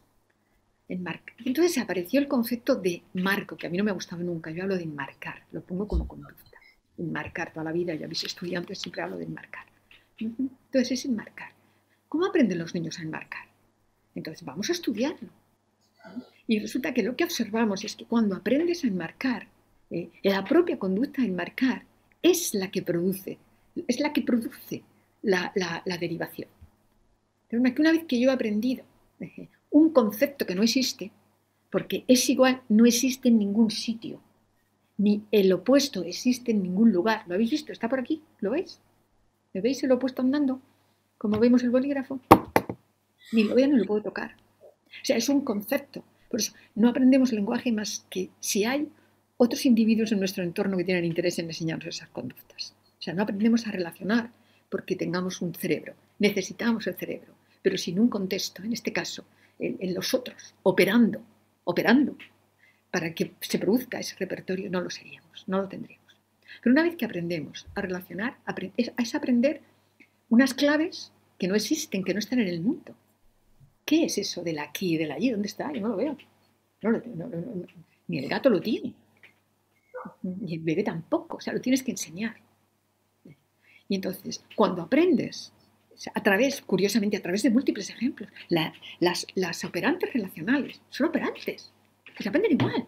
Se aprenden a través de múltiples ejemplos, como se aprende la operante generalizada de imitar, pero una vez que la aprendes ya puedes imitar como se aprende la operante de mirar y de atender, son operantes. Si toda nuestra conducta son operantes, que no son más que múltiples ejemplos en una dirección.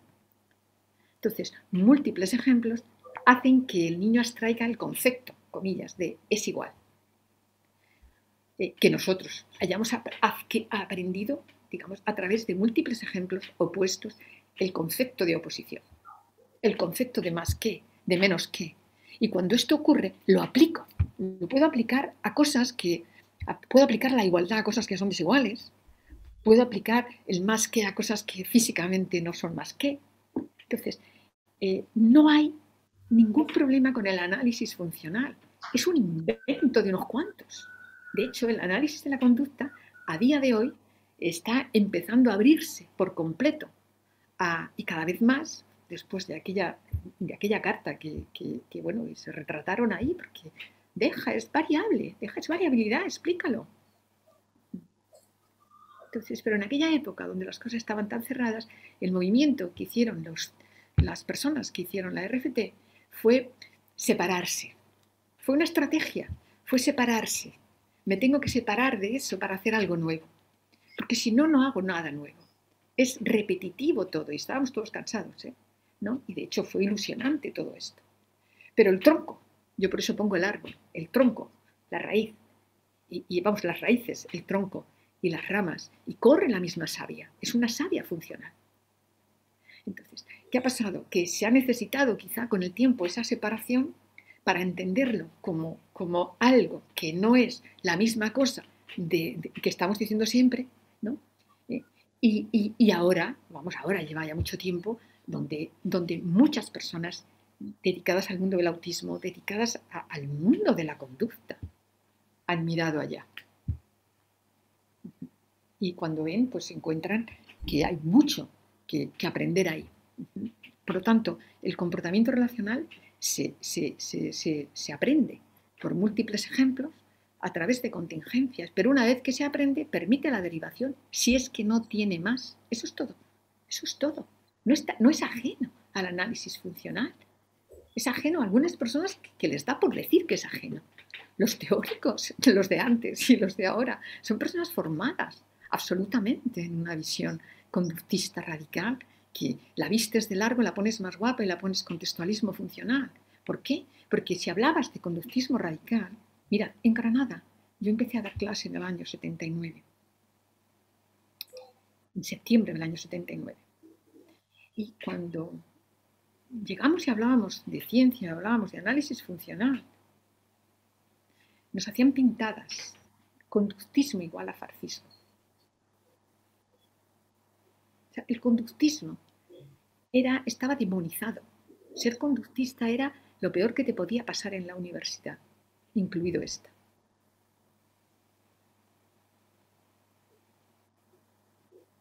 Cuando yo llegué aquí a Almería, cuando llegamos Jesús y Almería, y los alumnos empezaron a interesarse por todo esto, profesores que algunos están en la universidad y otros ya no están, lo llevaron a una junta de facultad. Y por eso lo digo que es público. Diciendo que los alumnos hacían unas camisetas con un puente, con unos cocodrilos, y ponían cognitivismos y conductistas. Eh, son cosas de los alumnos. Y decían, es que ahora los alumnos preguntan en clase, yo con los ojos como platos, en una junta de facultad. Digo, ay, los alumnos, pues claro, ¿qué van a hacer? ¿Qué tienen que hacer? Preguntar en clase, no, no es una mordaza, o es que tienen que estar ahí para creerse lo que tú le cuentas. Están para aprender a pensar que es el lugar para aprender. Entonces, eh, eh, esas críticas que a veces se hacen es sentarse y decir, dime cómo explicas esto por condicionamiento clásico. O es que estás cambiando el condicionamiento clásico, como una vez le hubo que decirle a Tom no. Es decir, estás haciendo una visión del condicionamiento clásico, que es la RFT. Pues vale. La gente puede hablar mucho, lo importante al final del día es qué es, cuáles son las ideas que son útiles para avanzar. Dentro de la RFT hay mucha crítica, porque las personas que más hemos investigado ahí somos muy críticas. Hay que sentarse. ¿Qué conceptos nos faltan? ¿Qué nos sobran? ¿Dónde hemos llegado? ¿Qué puertas hay que abrir? Porque las teorías son es la visión de unas personas en un momento dado de la vida. No están ahí para, no son, no son, no es la Biblia. las teorías científicas no, no, no, es como el catálogo de los partidos políticos que siguen al líder. En la ciencia el único líder es cuáles son los principios que aíslas y para qué nos sirven. Eso es todo. Entonces, en mi opinión, pues hay términos que, habrá que hay términos que habrá que, manejar, que quitar otros que habrá que sustituir para avanzar en cosas si es que es necesario, o a lo mejor no. Porque en ciencia, cuantos menos principios, mejor. Y esta es parte de las críticas que dentro de la RFT, y yo estoy metida ahí eh, en estas críticas, pues es qué necesidad tenemos de cambiar la unidad de análisis si con esta nos va bien. Pero bueno, la gente es variable. Vamos, variable, me refiero que hay muchas personas y hay mucha variabilidad. No puedes tapar la variabilidad. Claro, hay veces que hay variabilidad que ni la tocas porque es a te resulta completamente irrelevante, pues ya está. Es que me acuerdo una vez, una persona en un panel, no en España, en me decía, es que mm, te he enviado mi teoría y no me has contestado. Y mira, es que tengo mucho trabajo, es que yo no puedo poner a leer cada teoría que la gente hace. No, tú preséntame un estudio, más porque eso me lo leo. Pero las teorías es otra historia. Dame, dame datos, dame, dame estudios. Entonces, estamos explicando memorias, todos los recuerdos falsos. Estamos ahora mismo haciendo una tesis preciosa que es de tratar de entender cómo se hace el humor. ¿Dónde está eso? ¿Dónde está? Que me lo digan, que se sienten aquí, que lo digan. ¿Cómo, ¿Cómo era posible que si se sabía tanto los niños autistas continuaran con un problema de, de, falta de perspectiva, de no ponerse en el lugar del otro, eso que llaman empatía?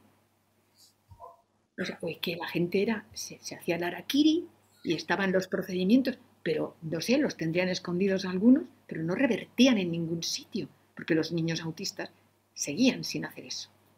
Hasta que, curiosamente, en el año 2007, ¿eh? se empieza a trabajar en múltiples ejemplos para trabajar todas las claves de perspectiva. Partir de esta fundamentación, pues entonces es útil. El día que no sea útil, cogemos la teoría y la tiramos a la basura. Yo por lo menos. Porque la teoría no, es nada, son términos, hay que cogerlas ligeras, son conductas de personas pero no está reñida ni con el... ¿Cómo no está reñida con el condicionamiento operante si es que se crea por condicionamiento operante? A no ser que nosotros tengamos una visión del condicionamiento operante radicalmente distinta a la que tienen otras personas. Como te digo, los propios autores eh, contestaron a Tom No y está escrito, o sea, leerlo, ¿eh?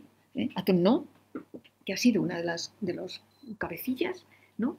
y yo conozco a Tom No, nos conocimos allí en la ABA, radicales los dos de, de ¿no? pero luego los caminos distintos. Y, y, le contestaron, le contestó Steve, le contestó Dermot. Yo os paso los artículos, los miréis. Uno por uno, punto por punto.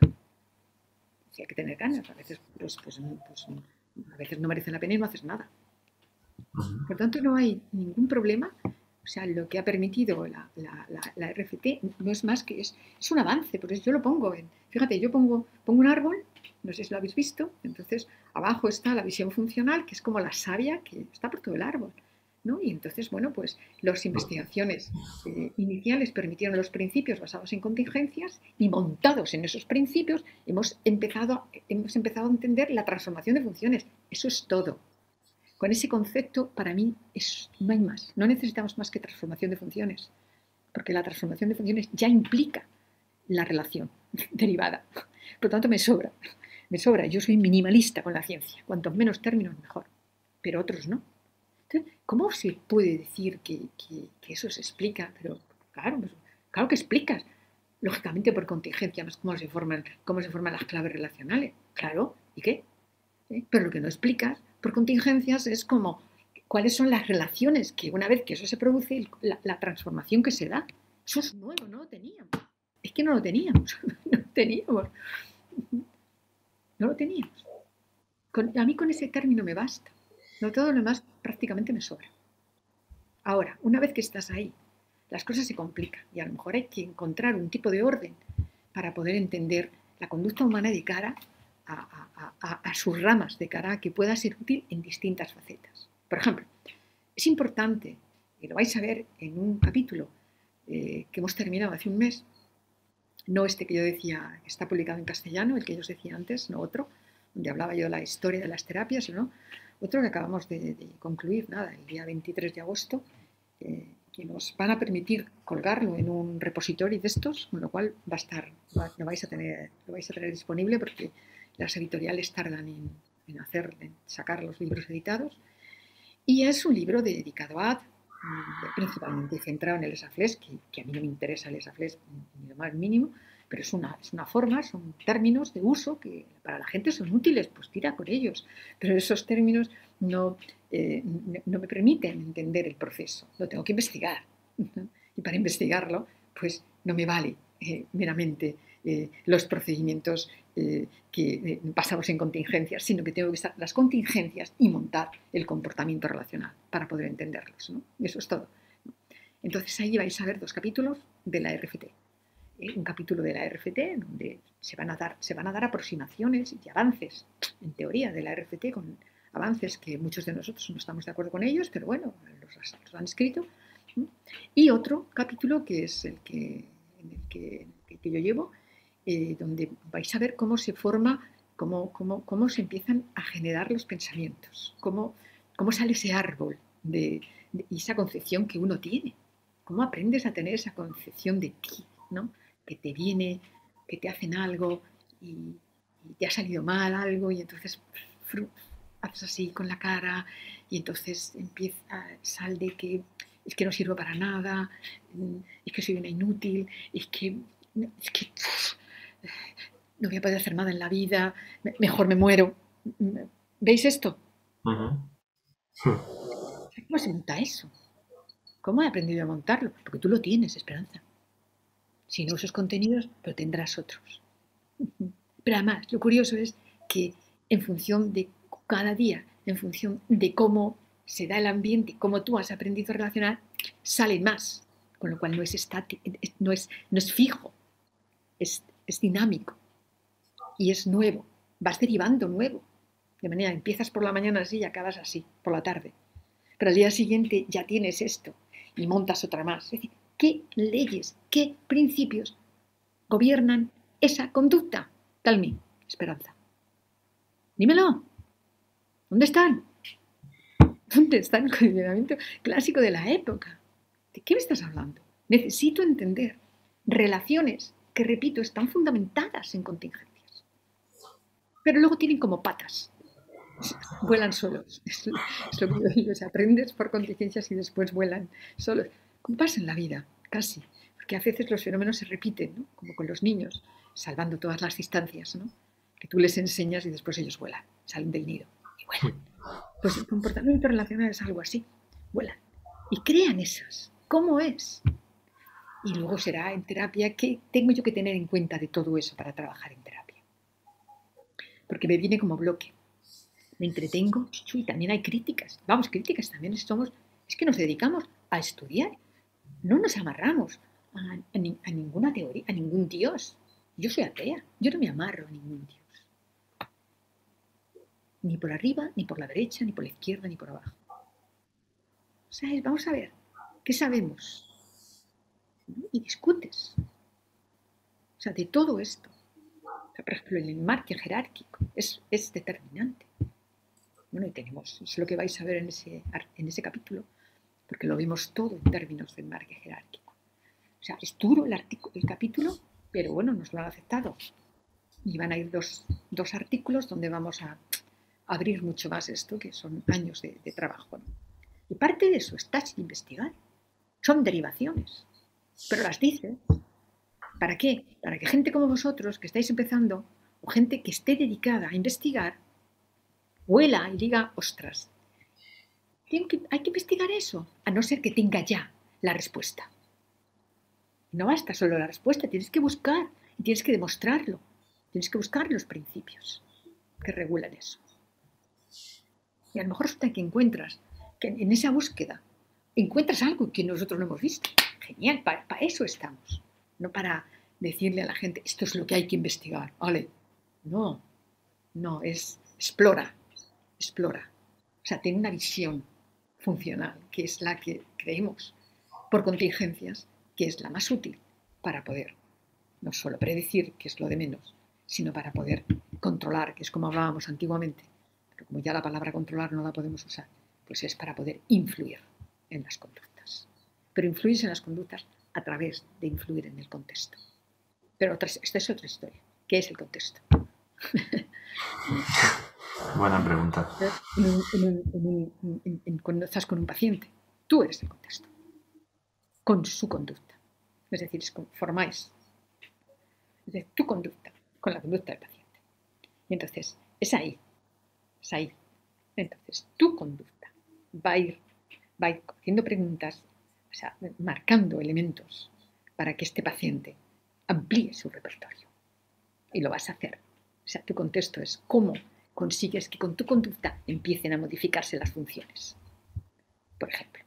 Entonces, bueno, esto es muy bonito, y si nos ponemos de acuerdo en qué son las funciones, pues seguramente que podremos ponernos de acuerdo en muchas más cosas.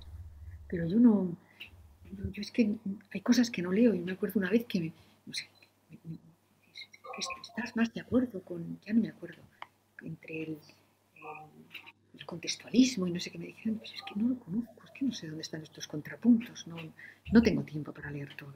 O sea, tengo que buscar aquellas cosas que, pero evidentemente las conozco. O sea, conozco todas estas críticas, sé cómo van y yo, pues veámoslo. Con estos ejemplos que te doy, mira, solo el del humor, que nos está costando Dios y No decir que, que, las personas que tienen humor es un factor, es un factor de protección. Eso no, esa es una investigación que a mí particularmente no me interesa. Son correlacionales y bueno, pues que las hagan y que las publiquen en las revistas de Impacto 7, que, que les va a ir muy bien, pero a mí no me interesa. Me interesa entenderlo. ¿Cómo se hace el humor? ¿Qué es? ¿Por qué te ríes? ¿Por qué te ríes? ¿Qué está, pasando en ti cuando, te ríes? ¿Qué está pasando? Dice mi nieto. Bueno, dice, hacía no se le cayó un diente. Me dice, eh, que os voy a contar que me he inventado un chiste. Chiste. Y claro, sus abuelos expectantes, sí, sí, cuéntanos.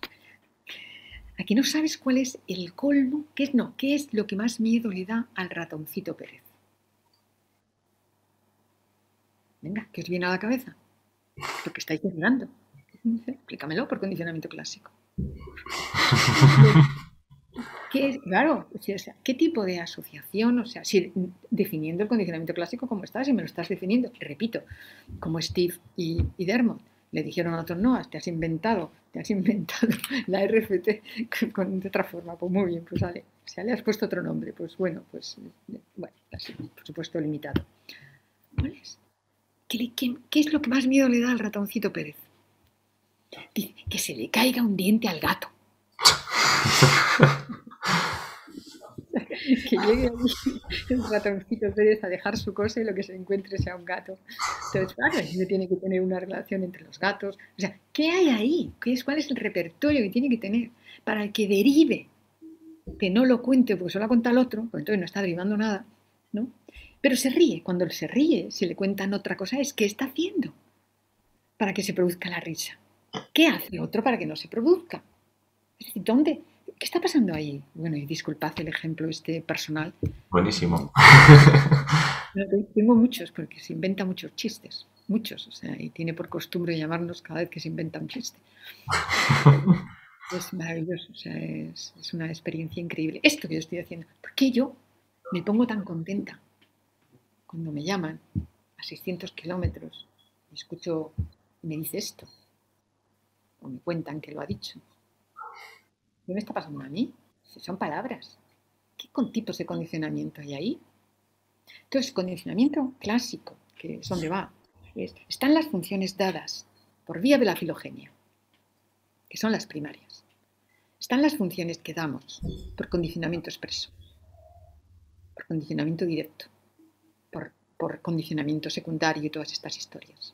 Y luego está, que es lo único que pasa cuando aprendes el comportamiento relacional, es que las funciones son derivadas, es decir, que son igual funciones discriminativas, funciones aversivas, funciones aversivas, pero que le pones el apellido de derivado, o verbal, o relacional, porque no nos hemos puesto de acuerdo en eso. Y son funciones que vienen porque relacionas. Si yo te digo que el libro, voy mañana a clase, y cuando llegue a clase os digo que vamos a, que el libro que vamos a, trabajar este año es un libro que se llama eh, Clack. Y me preguntan, ¿y, quién es el autor? Digo, bueno, es un autor, eh, eh, es Skinner. Y esta persona en su historia tiene que Skinner se dedicaba a palomas, a castigos y a ratas, ¿vale? la función que tienes ahí, entonces esa función pasa, pasa al libro. Pero te puedo decir que es, es, es infinitamente peor que los escritos de Skinner. O te puedo decir que es justamente todo lo contrario. Es más, te puedo decir que no, no, no es, es algo que pertenece a... No, lo ha escrito, lo ha escrito un individuo que es del, que es del grupo de Trump, ¿sabes?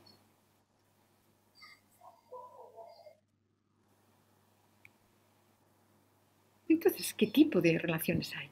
Hemos hecho un laboratorio que según las relaciones, si las relaciones son jerárquicas, si las relaciones son de comparación, si las relaciones son de posición, si las relaciones son de perspectiva de aquí y allí, las funciones que vienen son diferentes.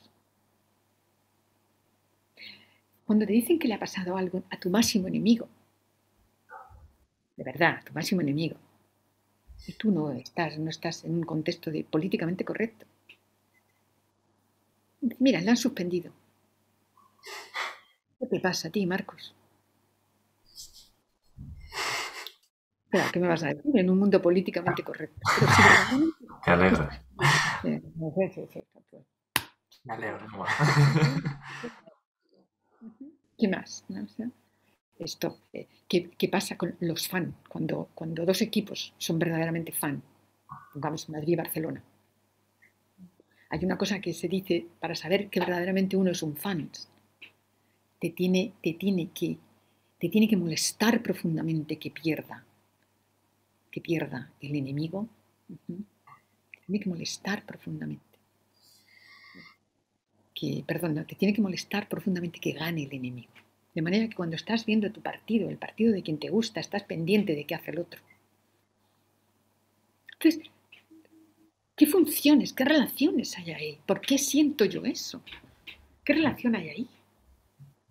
Y lo mismo pasa en las empresas y con todo. Es decir, eh, no basta decirlo. O sea, hay una diferencia tremenda entre la transformación jerárquica y la, transformación, por ejemplo, en comparación. O sea, o no todo lo temporal es causal. Bueno, es que tratar de aislar cuáles son las claves mínimas de lo que es nuestro comportamiento y llevarlas al laboratorio y tratar de estudiar la transformación de funciones, te dice si merece la pena estudiarlas o si lo podemos explicar todo con una sola cosa. Dentro de que el principio es el mismo, es transformación de funciones. No nos vamos a inventar un concepto si la transformación es jerárquica o si la transformación es vía causal o si la transformación es porque viene por un deíptico. No. Las leyes son la misma, es lo mismo, igual que no te vas a inventar un, término diferente para hablar de los principios, para hablar del reforzamiento, si el reforzamiento es con el niño o si el reforzamiento es con el padre o es con el político. No, son el principio de reforzamiento el que opera.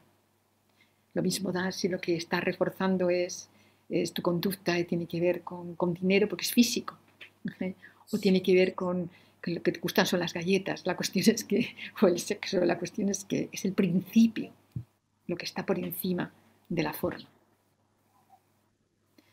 Vale.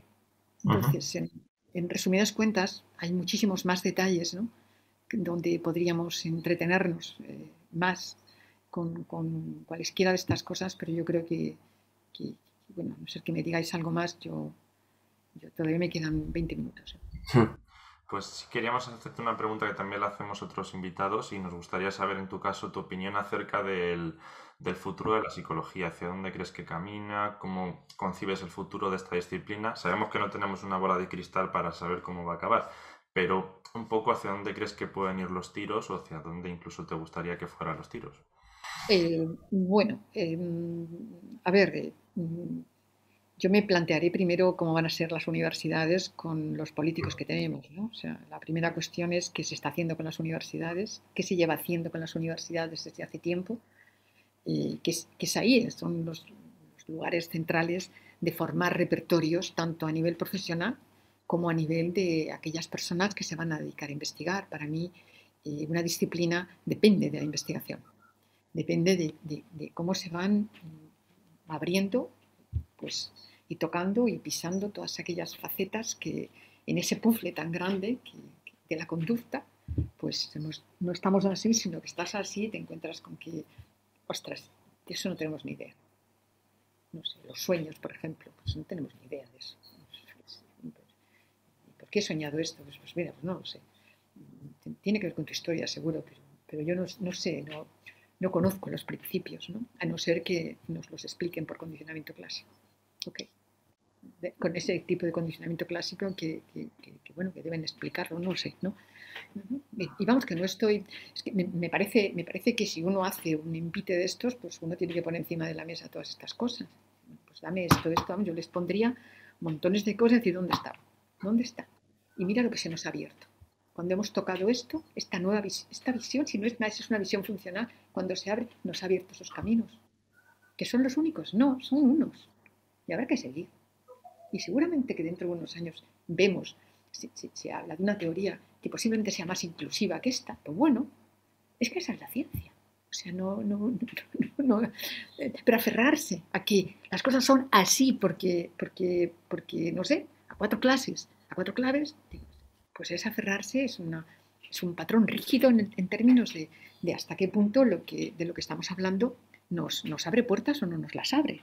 Que las abre, oye, fantástico, yo, vamos, que menos, que, que no somos tontos, ¿no? O sea, es como si tú dices, bueno, hay, cáncer, entonces deme usted los, usted los patrones, deme usted los procedimientos para eliminar y hacer que no solo el tratamiento sea más rápido, sino la operación sea más rápida. Nadie se niega a eso. Pero no me hable de, cosas que, no, que, no, están probadas, ¿no? Esto por ahí. Entonces, ¿dónde puede ir la psicología? Pues depende de por dónde vayamos, depende de por dónde vayáis. No olvidaría yo que por buen camino. ¿no? Porque, porque el mundo, pero por el mundo de la ciencia, porque lo que se escribe lo escriben personas. Y quienes principalmente escriben pues son los, las personas que se dedican a investigar y los profesores. ¿Y por qué escriben los profesores? Pues porque si no, no promocionan. Entonces la gente muchas veces escribe cosas que no le importan absolutamente nada, que las copia de otros, igual que hacéis vosotros cuando, eh, igual que se ha hecho con los exámenes online, venden a 50 euros los exámenes. Si, si, apruebas, te doy 20 euros. Y de la misma manera que hace, pues inventa las tesis o las copia de otros y son doctores. Es decir, esto es un problema de principios. Entonces, habrá que estar con los ojos muy abiertos, generar individuos que aprendan a, ser libres, no ser muy dependientes de la crítica, del impacto de, otros y a, operar, pues, tener profesores que, les, abran puertas. Y claro, yo eso pues, no lo veo. Veo que la universidad está cada vez más gregaria, cada vez más consenso, todo es consenso. Otro día estaba yo en un tribunal, yo no voy a ningún tribunal, porque puedo quitarte todos los tribunales, bueno, eh, estos, estos de fin de grado y estas cosas que se han inventado que no valen para nada, pero que os entretienen. Copiáis los trabajos, no son vosotros, pero la gente los copia. Los trabajos fin de grado, los compra y ya está. Ya tienen el grado. Entonces, todo esto se sabe. Estábamos en un tribunal y entonces las personas estaban en el tribunal por consenso y por consenso no, haz lo que quieras. Mi nota y me lo que dé la gana. Ella. Esto es consenso para todos. hay, hay un miedo generalizado a nivel social y la universidad no, está, no es ajena a eso. La universidad en este país y otros, ¿no? Entonces, dicho eso, pues, pues, pues dependerá. Esto de las terapias contextuales ya son, muy viejas, pero muy viejas, muy viejas. Que, empezamos con ellas en los 80 y entonces empezamos a investigar en los 90 y estamos en el año 2020 y la gente se cree que esto es nuevo, pues fijaos el tiempo que ha transcurrido. Pues dependerá en este contexto, en este ámbito, de, las trifulcas, de, de, los movimientos que haya, de las contingencias que operen, hacia dónde vaya el dinero en los proyectos. La es producción. Y si yo produzco o doy el dinero a investigación principalmente para marcar las diferencias, por ejemplo, porque me interesa mucho marcar las diferencias entre no sé, hombres y mujeres, como pasó hace años, pues fue mucho dinero a eso. Entonces salen muchas publicaciones y entonces la gente ve que eso es un tema importante. No sé de qué, pues no sé, se habrán hecho ricos con eso. Pero lo mismo pasa, si la investigación va, lo que está pasando, hacia hacia, las terapias contextuales, habrá multitud de publicaciones. Eso influirá en los profesores, es decir, es, es, una dinámica. Influirá en los profesores, algunos se convertirán en, en, contextuales sin entender absolutamente nada, lo contarán, lo vomitarán a los alumnos, otros se dedicarán a investigar, serán cuidadosos, serán parsimoniosos, serán minoría, sí o sí, porque eso siempre tiene que ser minoría. Este es el futuro, pues muy variable y dependerá de las contingencias. Eso es Como no podía ser de otro modo, ¿no? No podía ser, no lo sé. Yo, la clave está en vosotros. En vosotros, en gente, por eso he accedido yo hasta y accedo eh, cada vez que, a pesar de que llevamos mucho tiempo y lleváis detrás de mí un montón de meses, ¿no? Pero eh, sois, vamos, el futuro. Quiero decir que, la gente que va a estar y, va a depender de, de hasta qué punto seáis personas como, con criterio. Desde luego nosotros te agradecemos que nos, concedas este tipo de entrevistas y si quieres ya para, para dejarte paz, que llevamos mucho rato, para ultimar con el último tema, que saque una cosa, Esperanza, que sé que, quería sacar a la palestra y ya terminamos. Venga.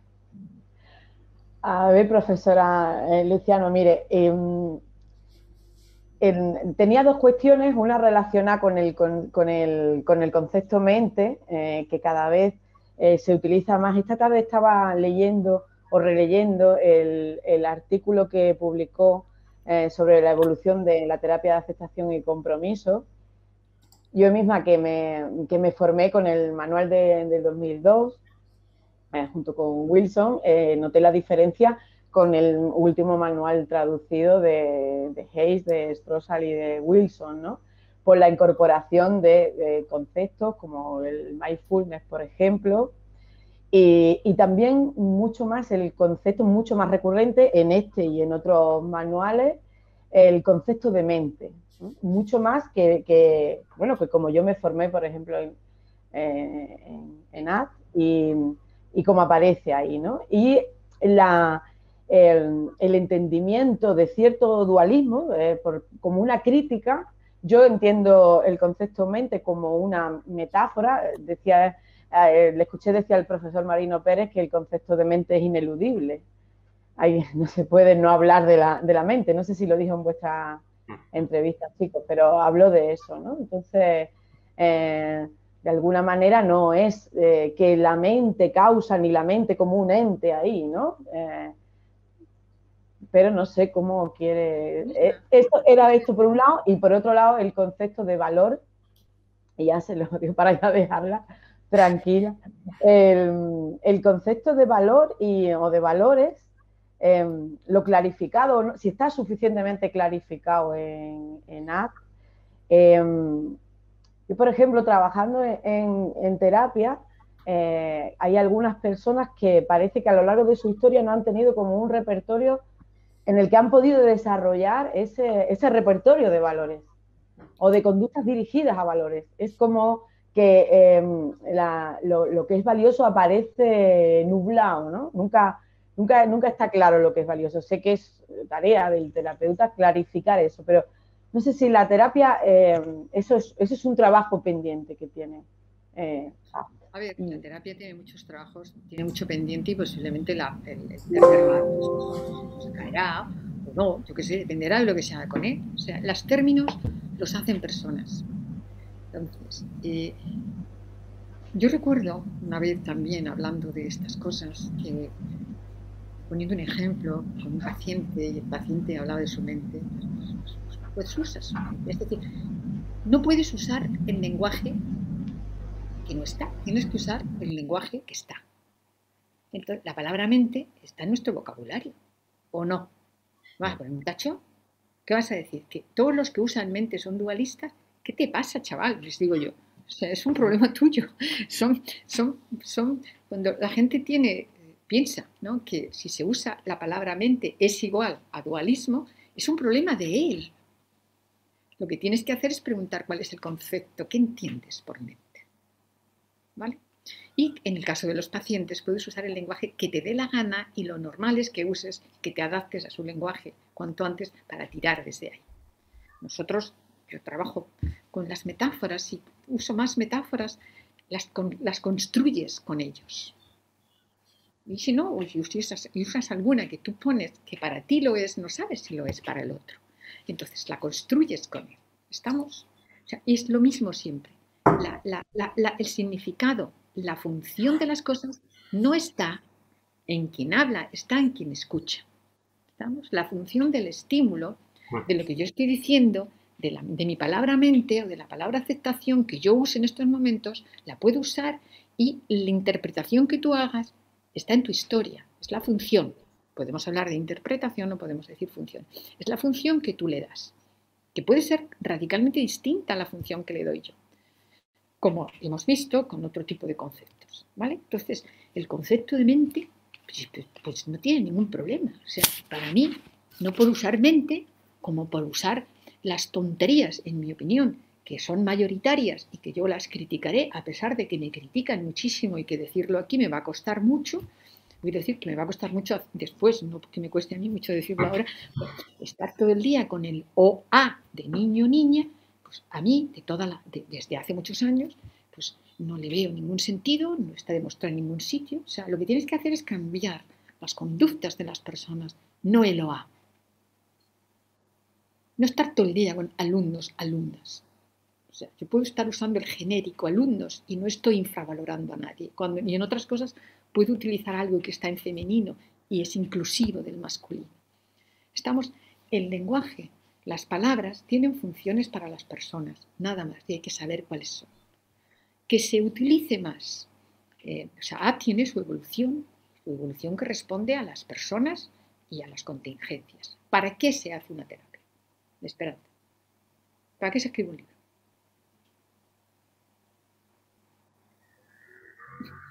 Si es como me gusta a mí hacer las clases, preguntar. ¿Para qué se hace una terapia? Para que la gente la oiga. ¿Para qué se escribe un libro? Para que la gente lo compre. ¿Y por qué te interesa que lo compre?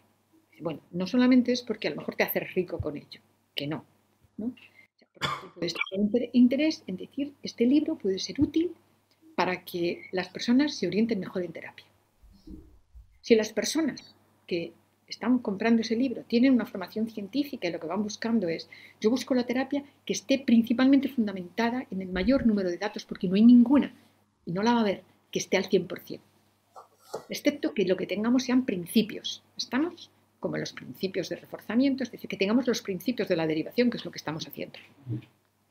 Entonces, eh, pues cuando tienes ad, haz un recorrido y al principio ilusiona mucho de la forma en la, que, se presenta. De hecho, ya cambió, se llamaba terapia de distanciamiento comprensivo. Pero eso no tiraba. Entonces se cambió a aceptación y compromiso. muy americano. ¿Por qué? Porque, porque los seres humanos es marketing. Tú tienes que vender. ¿Cómo vendes una lavadora? Pues la, tienes, que poner de, una manera que le lleve al otro a comprar la lavadora. Es decir, que tú tienes que crear funciones motivacionales cuando la persona no ha tocado esa lavadora ni esa palabra. Y tienes que, tienes que introducir eh, diferentes tipos de relaciones que lleven a, que la persona lo compre. Entonces, eh, la idea era que si tiene sentido, ya merece la pena, hay que expandirlo. ¿Cómo lo expandes? Pues haces congresos haces libros, escribes. Hay gente que hace investigación para tratar de orientar y tratar de ver de qué están hechas las cosas, más allá de la investigación que había en los, en los, en los, en los 90. Cuando esto, yo esto lo explico, las personas que si me habéis tenido en clase, si tú me tuviste en clase, es muy probable que yo te hablara de los barquitos. De los barquitos, ¿verdad? No sé si de esa metáfora que es muy útil. ¿Por qué la cuento? Porque es útil para ellos. Para entender por qué, qué ha pasado. El barquito de acera muy pequeño y ese barquito va recorriendo puertos, se va metiendo mucha gente, se va convirtiendo en un barco más grande, pero entra mucha paria. Perdonad que voy a apagar no, el No te preocupes. Entra, entra variabilidad conductual en el barco. Esa variabilidad conductual en el barco cambia el barco.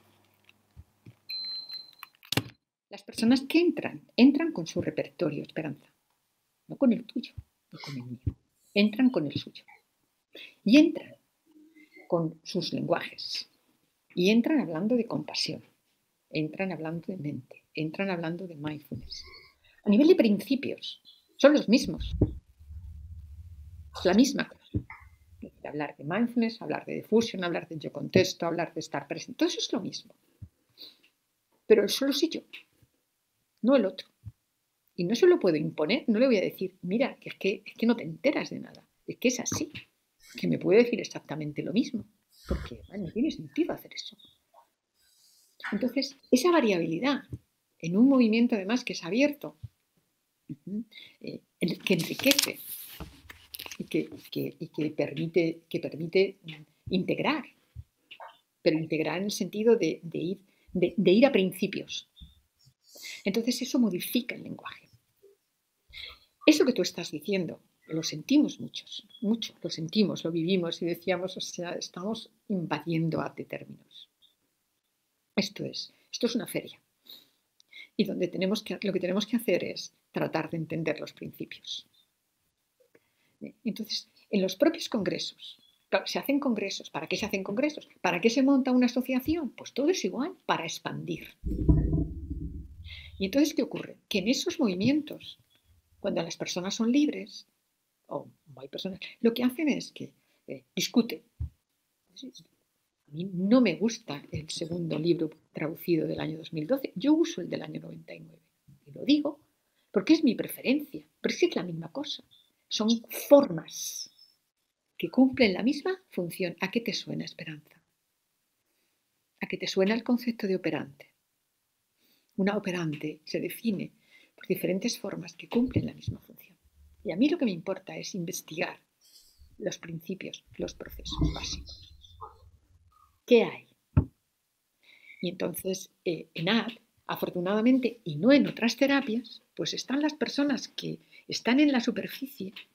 Hay cerca de 70 o 80 libros de AT. Una para cada cosa, cuando nosotros como principio no lo necesitamos. Porque puedes utilizar el concepto de evitación experiencial que hubo que cambiarlo porque se veía limitante. Y se introduce el de flexibilidad o inflexibilidad psicológica. Pues vale. Pero son cambios de formas. No cambian las cosas. Entonces, excepto que te olvides de la investigación. si te olvides de la investigación es un barco a la deriva. Pero no nos hemos olvidado de la investigación y a lo mejor dentro de un tiempo, en vez de llamarse así, se llama de otra manera. A mí me da igual porque lo que me importa es entender cuáles son los principios, en qué está atrapada la persona, cómo está su operante hecha para que esté tan atrapado y cómo tengo que hacer para construir, y ahora voy a lo de los valores, para construir eso. ¿Vale? Por lo tanto, que haya más conceptos, pues es producto de la vida, de las contingencias, de esto que preguntabais del futuro, de, lo que vaya y de, los, y, lo que se busque. Y entonces te amoldas, es selección natural, se llama. Si tú te quedas amarrado y dices, no, no, no, yo lo tengo todo explicado, yo ya lo sé todo, estamos como en los 50, no tenemos nada que hacer, sabemos todo, con hablar de, de yo qué sé, de evento privado, ya lo sabemos todo, pues no sobrevives. Pero no significa que tengas que sobrevivir adaptándote a lo que los demás quieren, sino que es un equilibrio, es una interplay, es eso porque es útil para, porque tiene sentido que la gente haya visto ese cambio en la forma de hacer terapia y los terapeutas aprendan de otra manera. Pero además, ¿eh? porque no nos olvidamos de la ciencia. Por eso es tan importante lo que os decía, que el futuro no va a depender tanto de la cantidad de profesionales que lo usen, como de que haya un mínimo, no un máximo, porque nunca lo habrá, un grupo pequeño de personas claramente orientadas a hacer una investigación en toda línea y a pelearse con el resto de, los investigadores queridos, que es muy duro. ¿eh? O sea, a, mantenerse y a defender ¿eh? y a exigir estudios y, a, partirse, a partirse la cara ¿eh? Día tras día con la frustración de que no me ha salido y hay que volver a repetir el experimento, porque nos hemos equivocado en esto y en esto. Y otra más, y otra más, que no te lo paga nadie. ¿Ok? Entonces, esto por un lado, así que no pasa nada, se puede usar mindfulness, se puede usar el momento presente y como yo decía, es que hay algún momento ausente. ¿De qué estamos hablando? O sea, el momento presente no es más que cómo estás en el momento presente si no hay más que presente. Pero todo esto son palabras, ¿no? Y la gente hace libros de palabras. Y la gente se, hace rica y se convierte en famoso haciendo libros que son palabras, bla, y palabras, y una para acá y otra para allá. Para decir una idea tardan media hora. Pero no pasa nada porque es retórica. Y de eso está hecho el mundo. ¿Estamos? Pero no olvidemos los principios. No sé, eso por ahí. O sea, que dualismo ninguno, porque dualismo, y es claro, o sea, si la gente ve dualismo es porque, bueno, pues porque tiene, claro, tiene eso en su historia, y claro, tú lo sabes, vale, pero no es así. tienes la visión no es esa. Ir a hablar de mente, como no es hablar de dualismo, es hablar de qué principios controlan, que lo que has aprendido a pensar y lo que has y lo que trae y las emociones que tienen, cómo es que en tu historia se han convertido casi en causas de lo que haces, sin más, sin mirar, sin, sin mirar más, sin que haya habido una historia en la que tus padres o tu familia o tu cultura te haya enseñado que hay otras cosas que están por encima. Y las has hecho tuyas. Y eres capaz de, de, de en aras a la relación de honestidad que tú puedes tener con tu padre, con tu madre, con tu pareja, o con tú mismo, con tu profesión, con tu ciencia. ¿Eh? Eh, podrías mentir, publicar un artículo como si, como si hubiera ocurrido algo, y sin embargo tu honestidad te lo impide, pero te vas a la cama bien y duermes bien. ¿Cómo es que te podrías callar delante de ciertas personas que tienen mucho poder ¿eh? y ganarías un montón? No solo peldaños, sino dinero. Sin embargo, tu honestidad contigo mismo, tu fidelidad con los principios, hace que discutas con esa persona y te aplique contingencias. O sea, ¿cómo has aprendido a tener esta emoción de la que me estoy jugando? Pero esto priva. Fíjate lo que estoy haciendo. Esto es una relación jerárquica. Tienes dos funciones en juego, pero no son como las del matching law de los ratas, de mi amigo Herstein, ¿sabes? Que estaba en el despacho al lado de Skinner. Es una relación de jerarquía. De tal manera que cuando haces esto, como cuando te duele algo y tiras, como cuando seáis padres, si lo sois, alguna vez, y tienes que decirle a tu hijo no. Y tienes dentro de me va a odiar, me va a odiar. Y ese no, para ti está controlado por lo que tú creas que es importante en su educación, por lo que tú quieres legar como madre.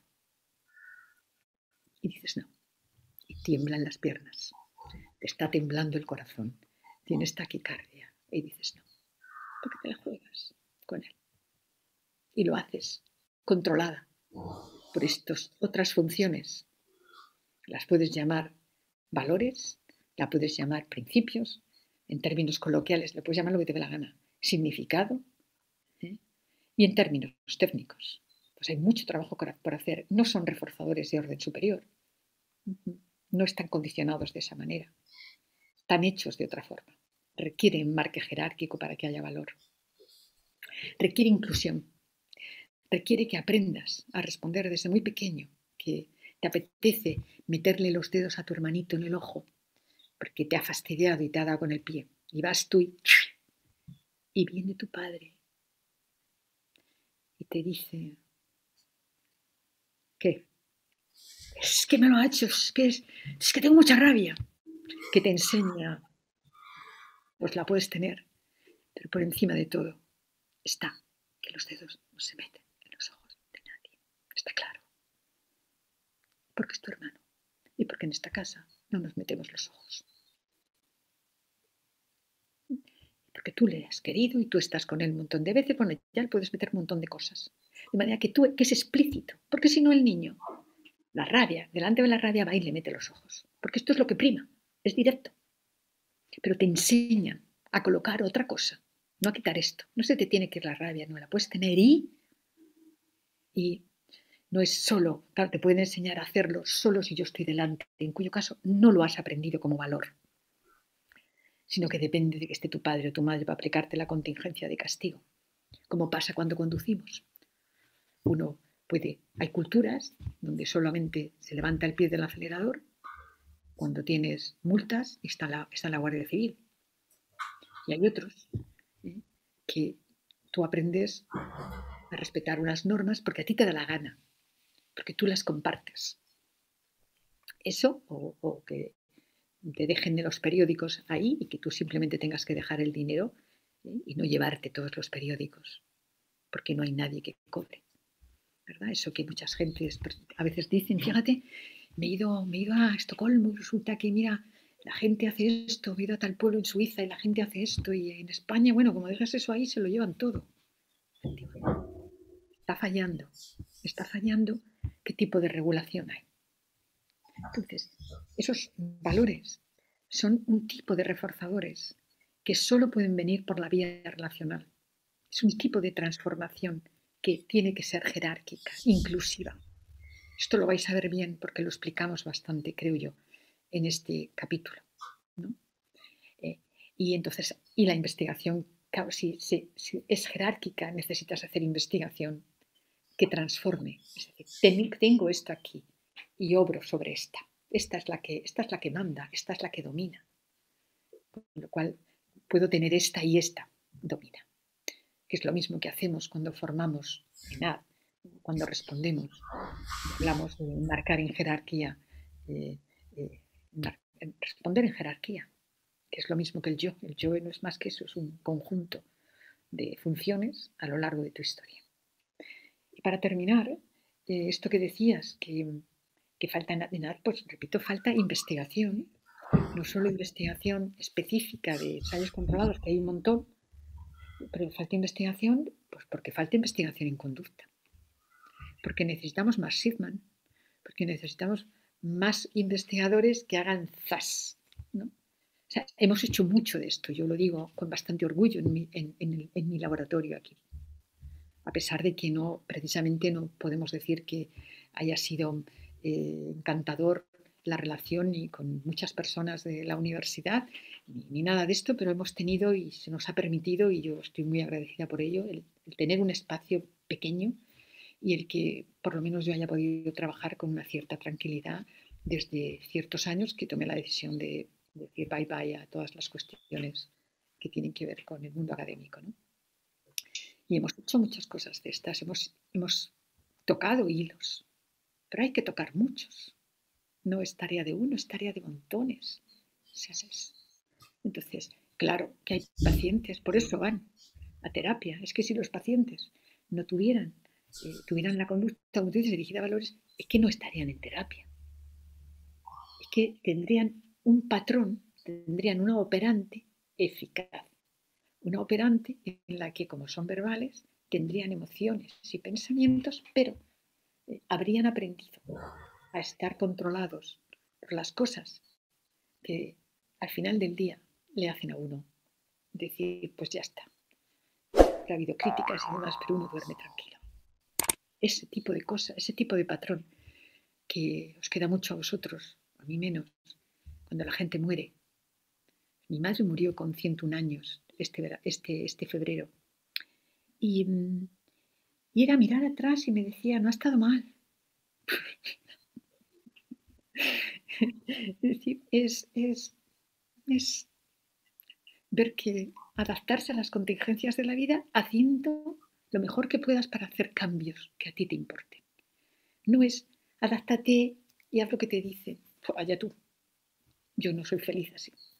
Pero si hacemos a la gente de esa manera, y ahí os va, porque sois jóvenes, el futuro estará terrible, porque será un futuro donde la gente no se quiera arriesgar, ¿os suena? Donde la gente tiene mucho miedo a todo, no, es mejor no mires, no hagas, no sé, a qué no te... No, no, no, ¡oh!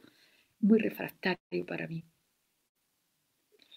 Si se consigue otra casa o hay otra cosa o hay pequeñas, pequeñas personas que, que, que lanzan y que, no, en fin, que, son, eh, que son libres, ¿no? que es como yo los llamo individuos libres, ¿no?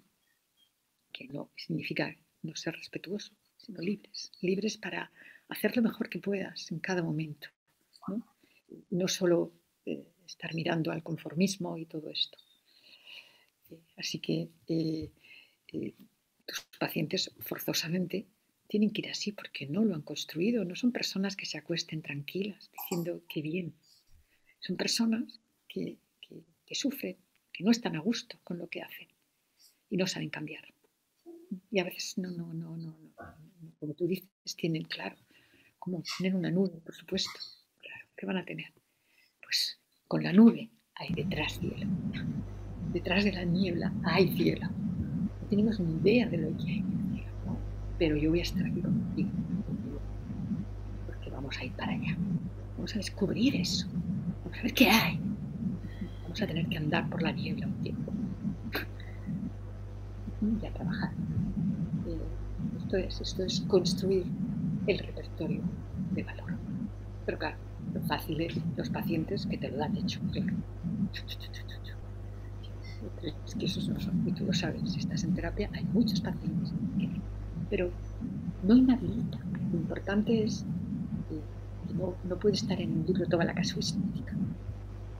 Y ya hay casuística a mansalva, ¿no? ¿Eh? Pero es la visión funcional. yo les digo a los terapeutas y el máster que yo llevo, no aquí por supuesto, el máster que yo de a nivel privado, es un máster integral, donde lo que hacemos es enseñar las terapias gestuales, casi como si fueran una, basada en principios. Lo que me importa es que las personas futuros terapeutas y los terapeutas que están en los profesionales aprendan el principio, aprenden, aprenden cómo se construye el valor a pesar de que nos falta un montón de investigación. Pero, pero con lo que sabemos podemos tirar por aquí.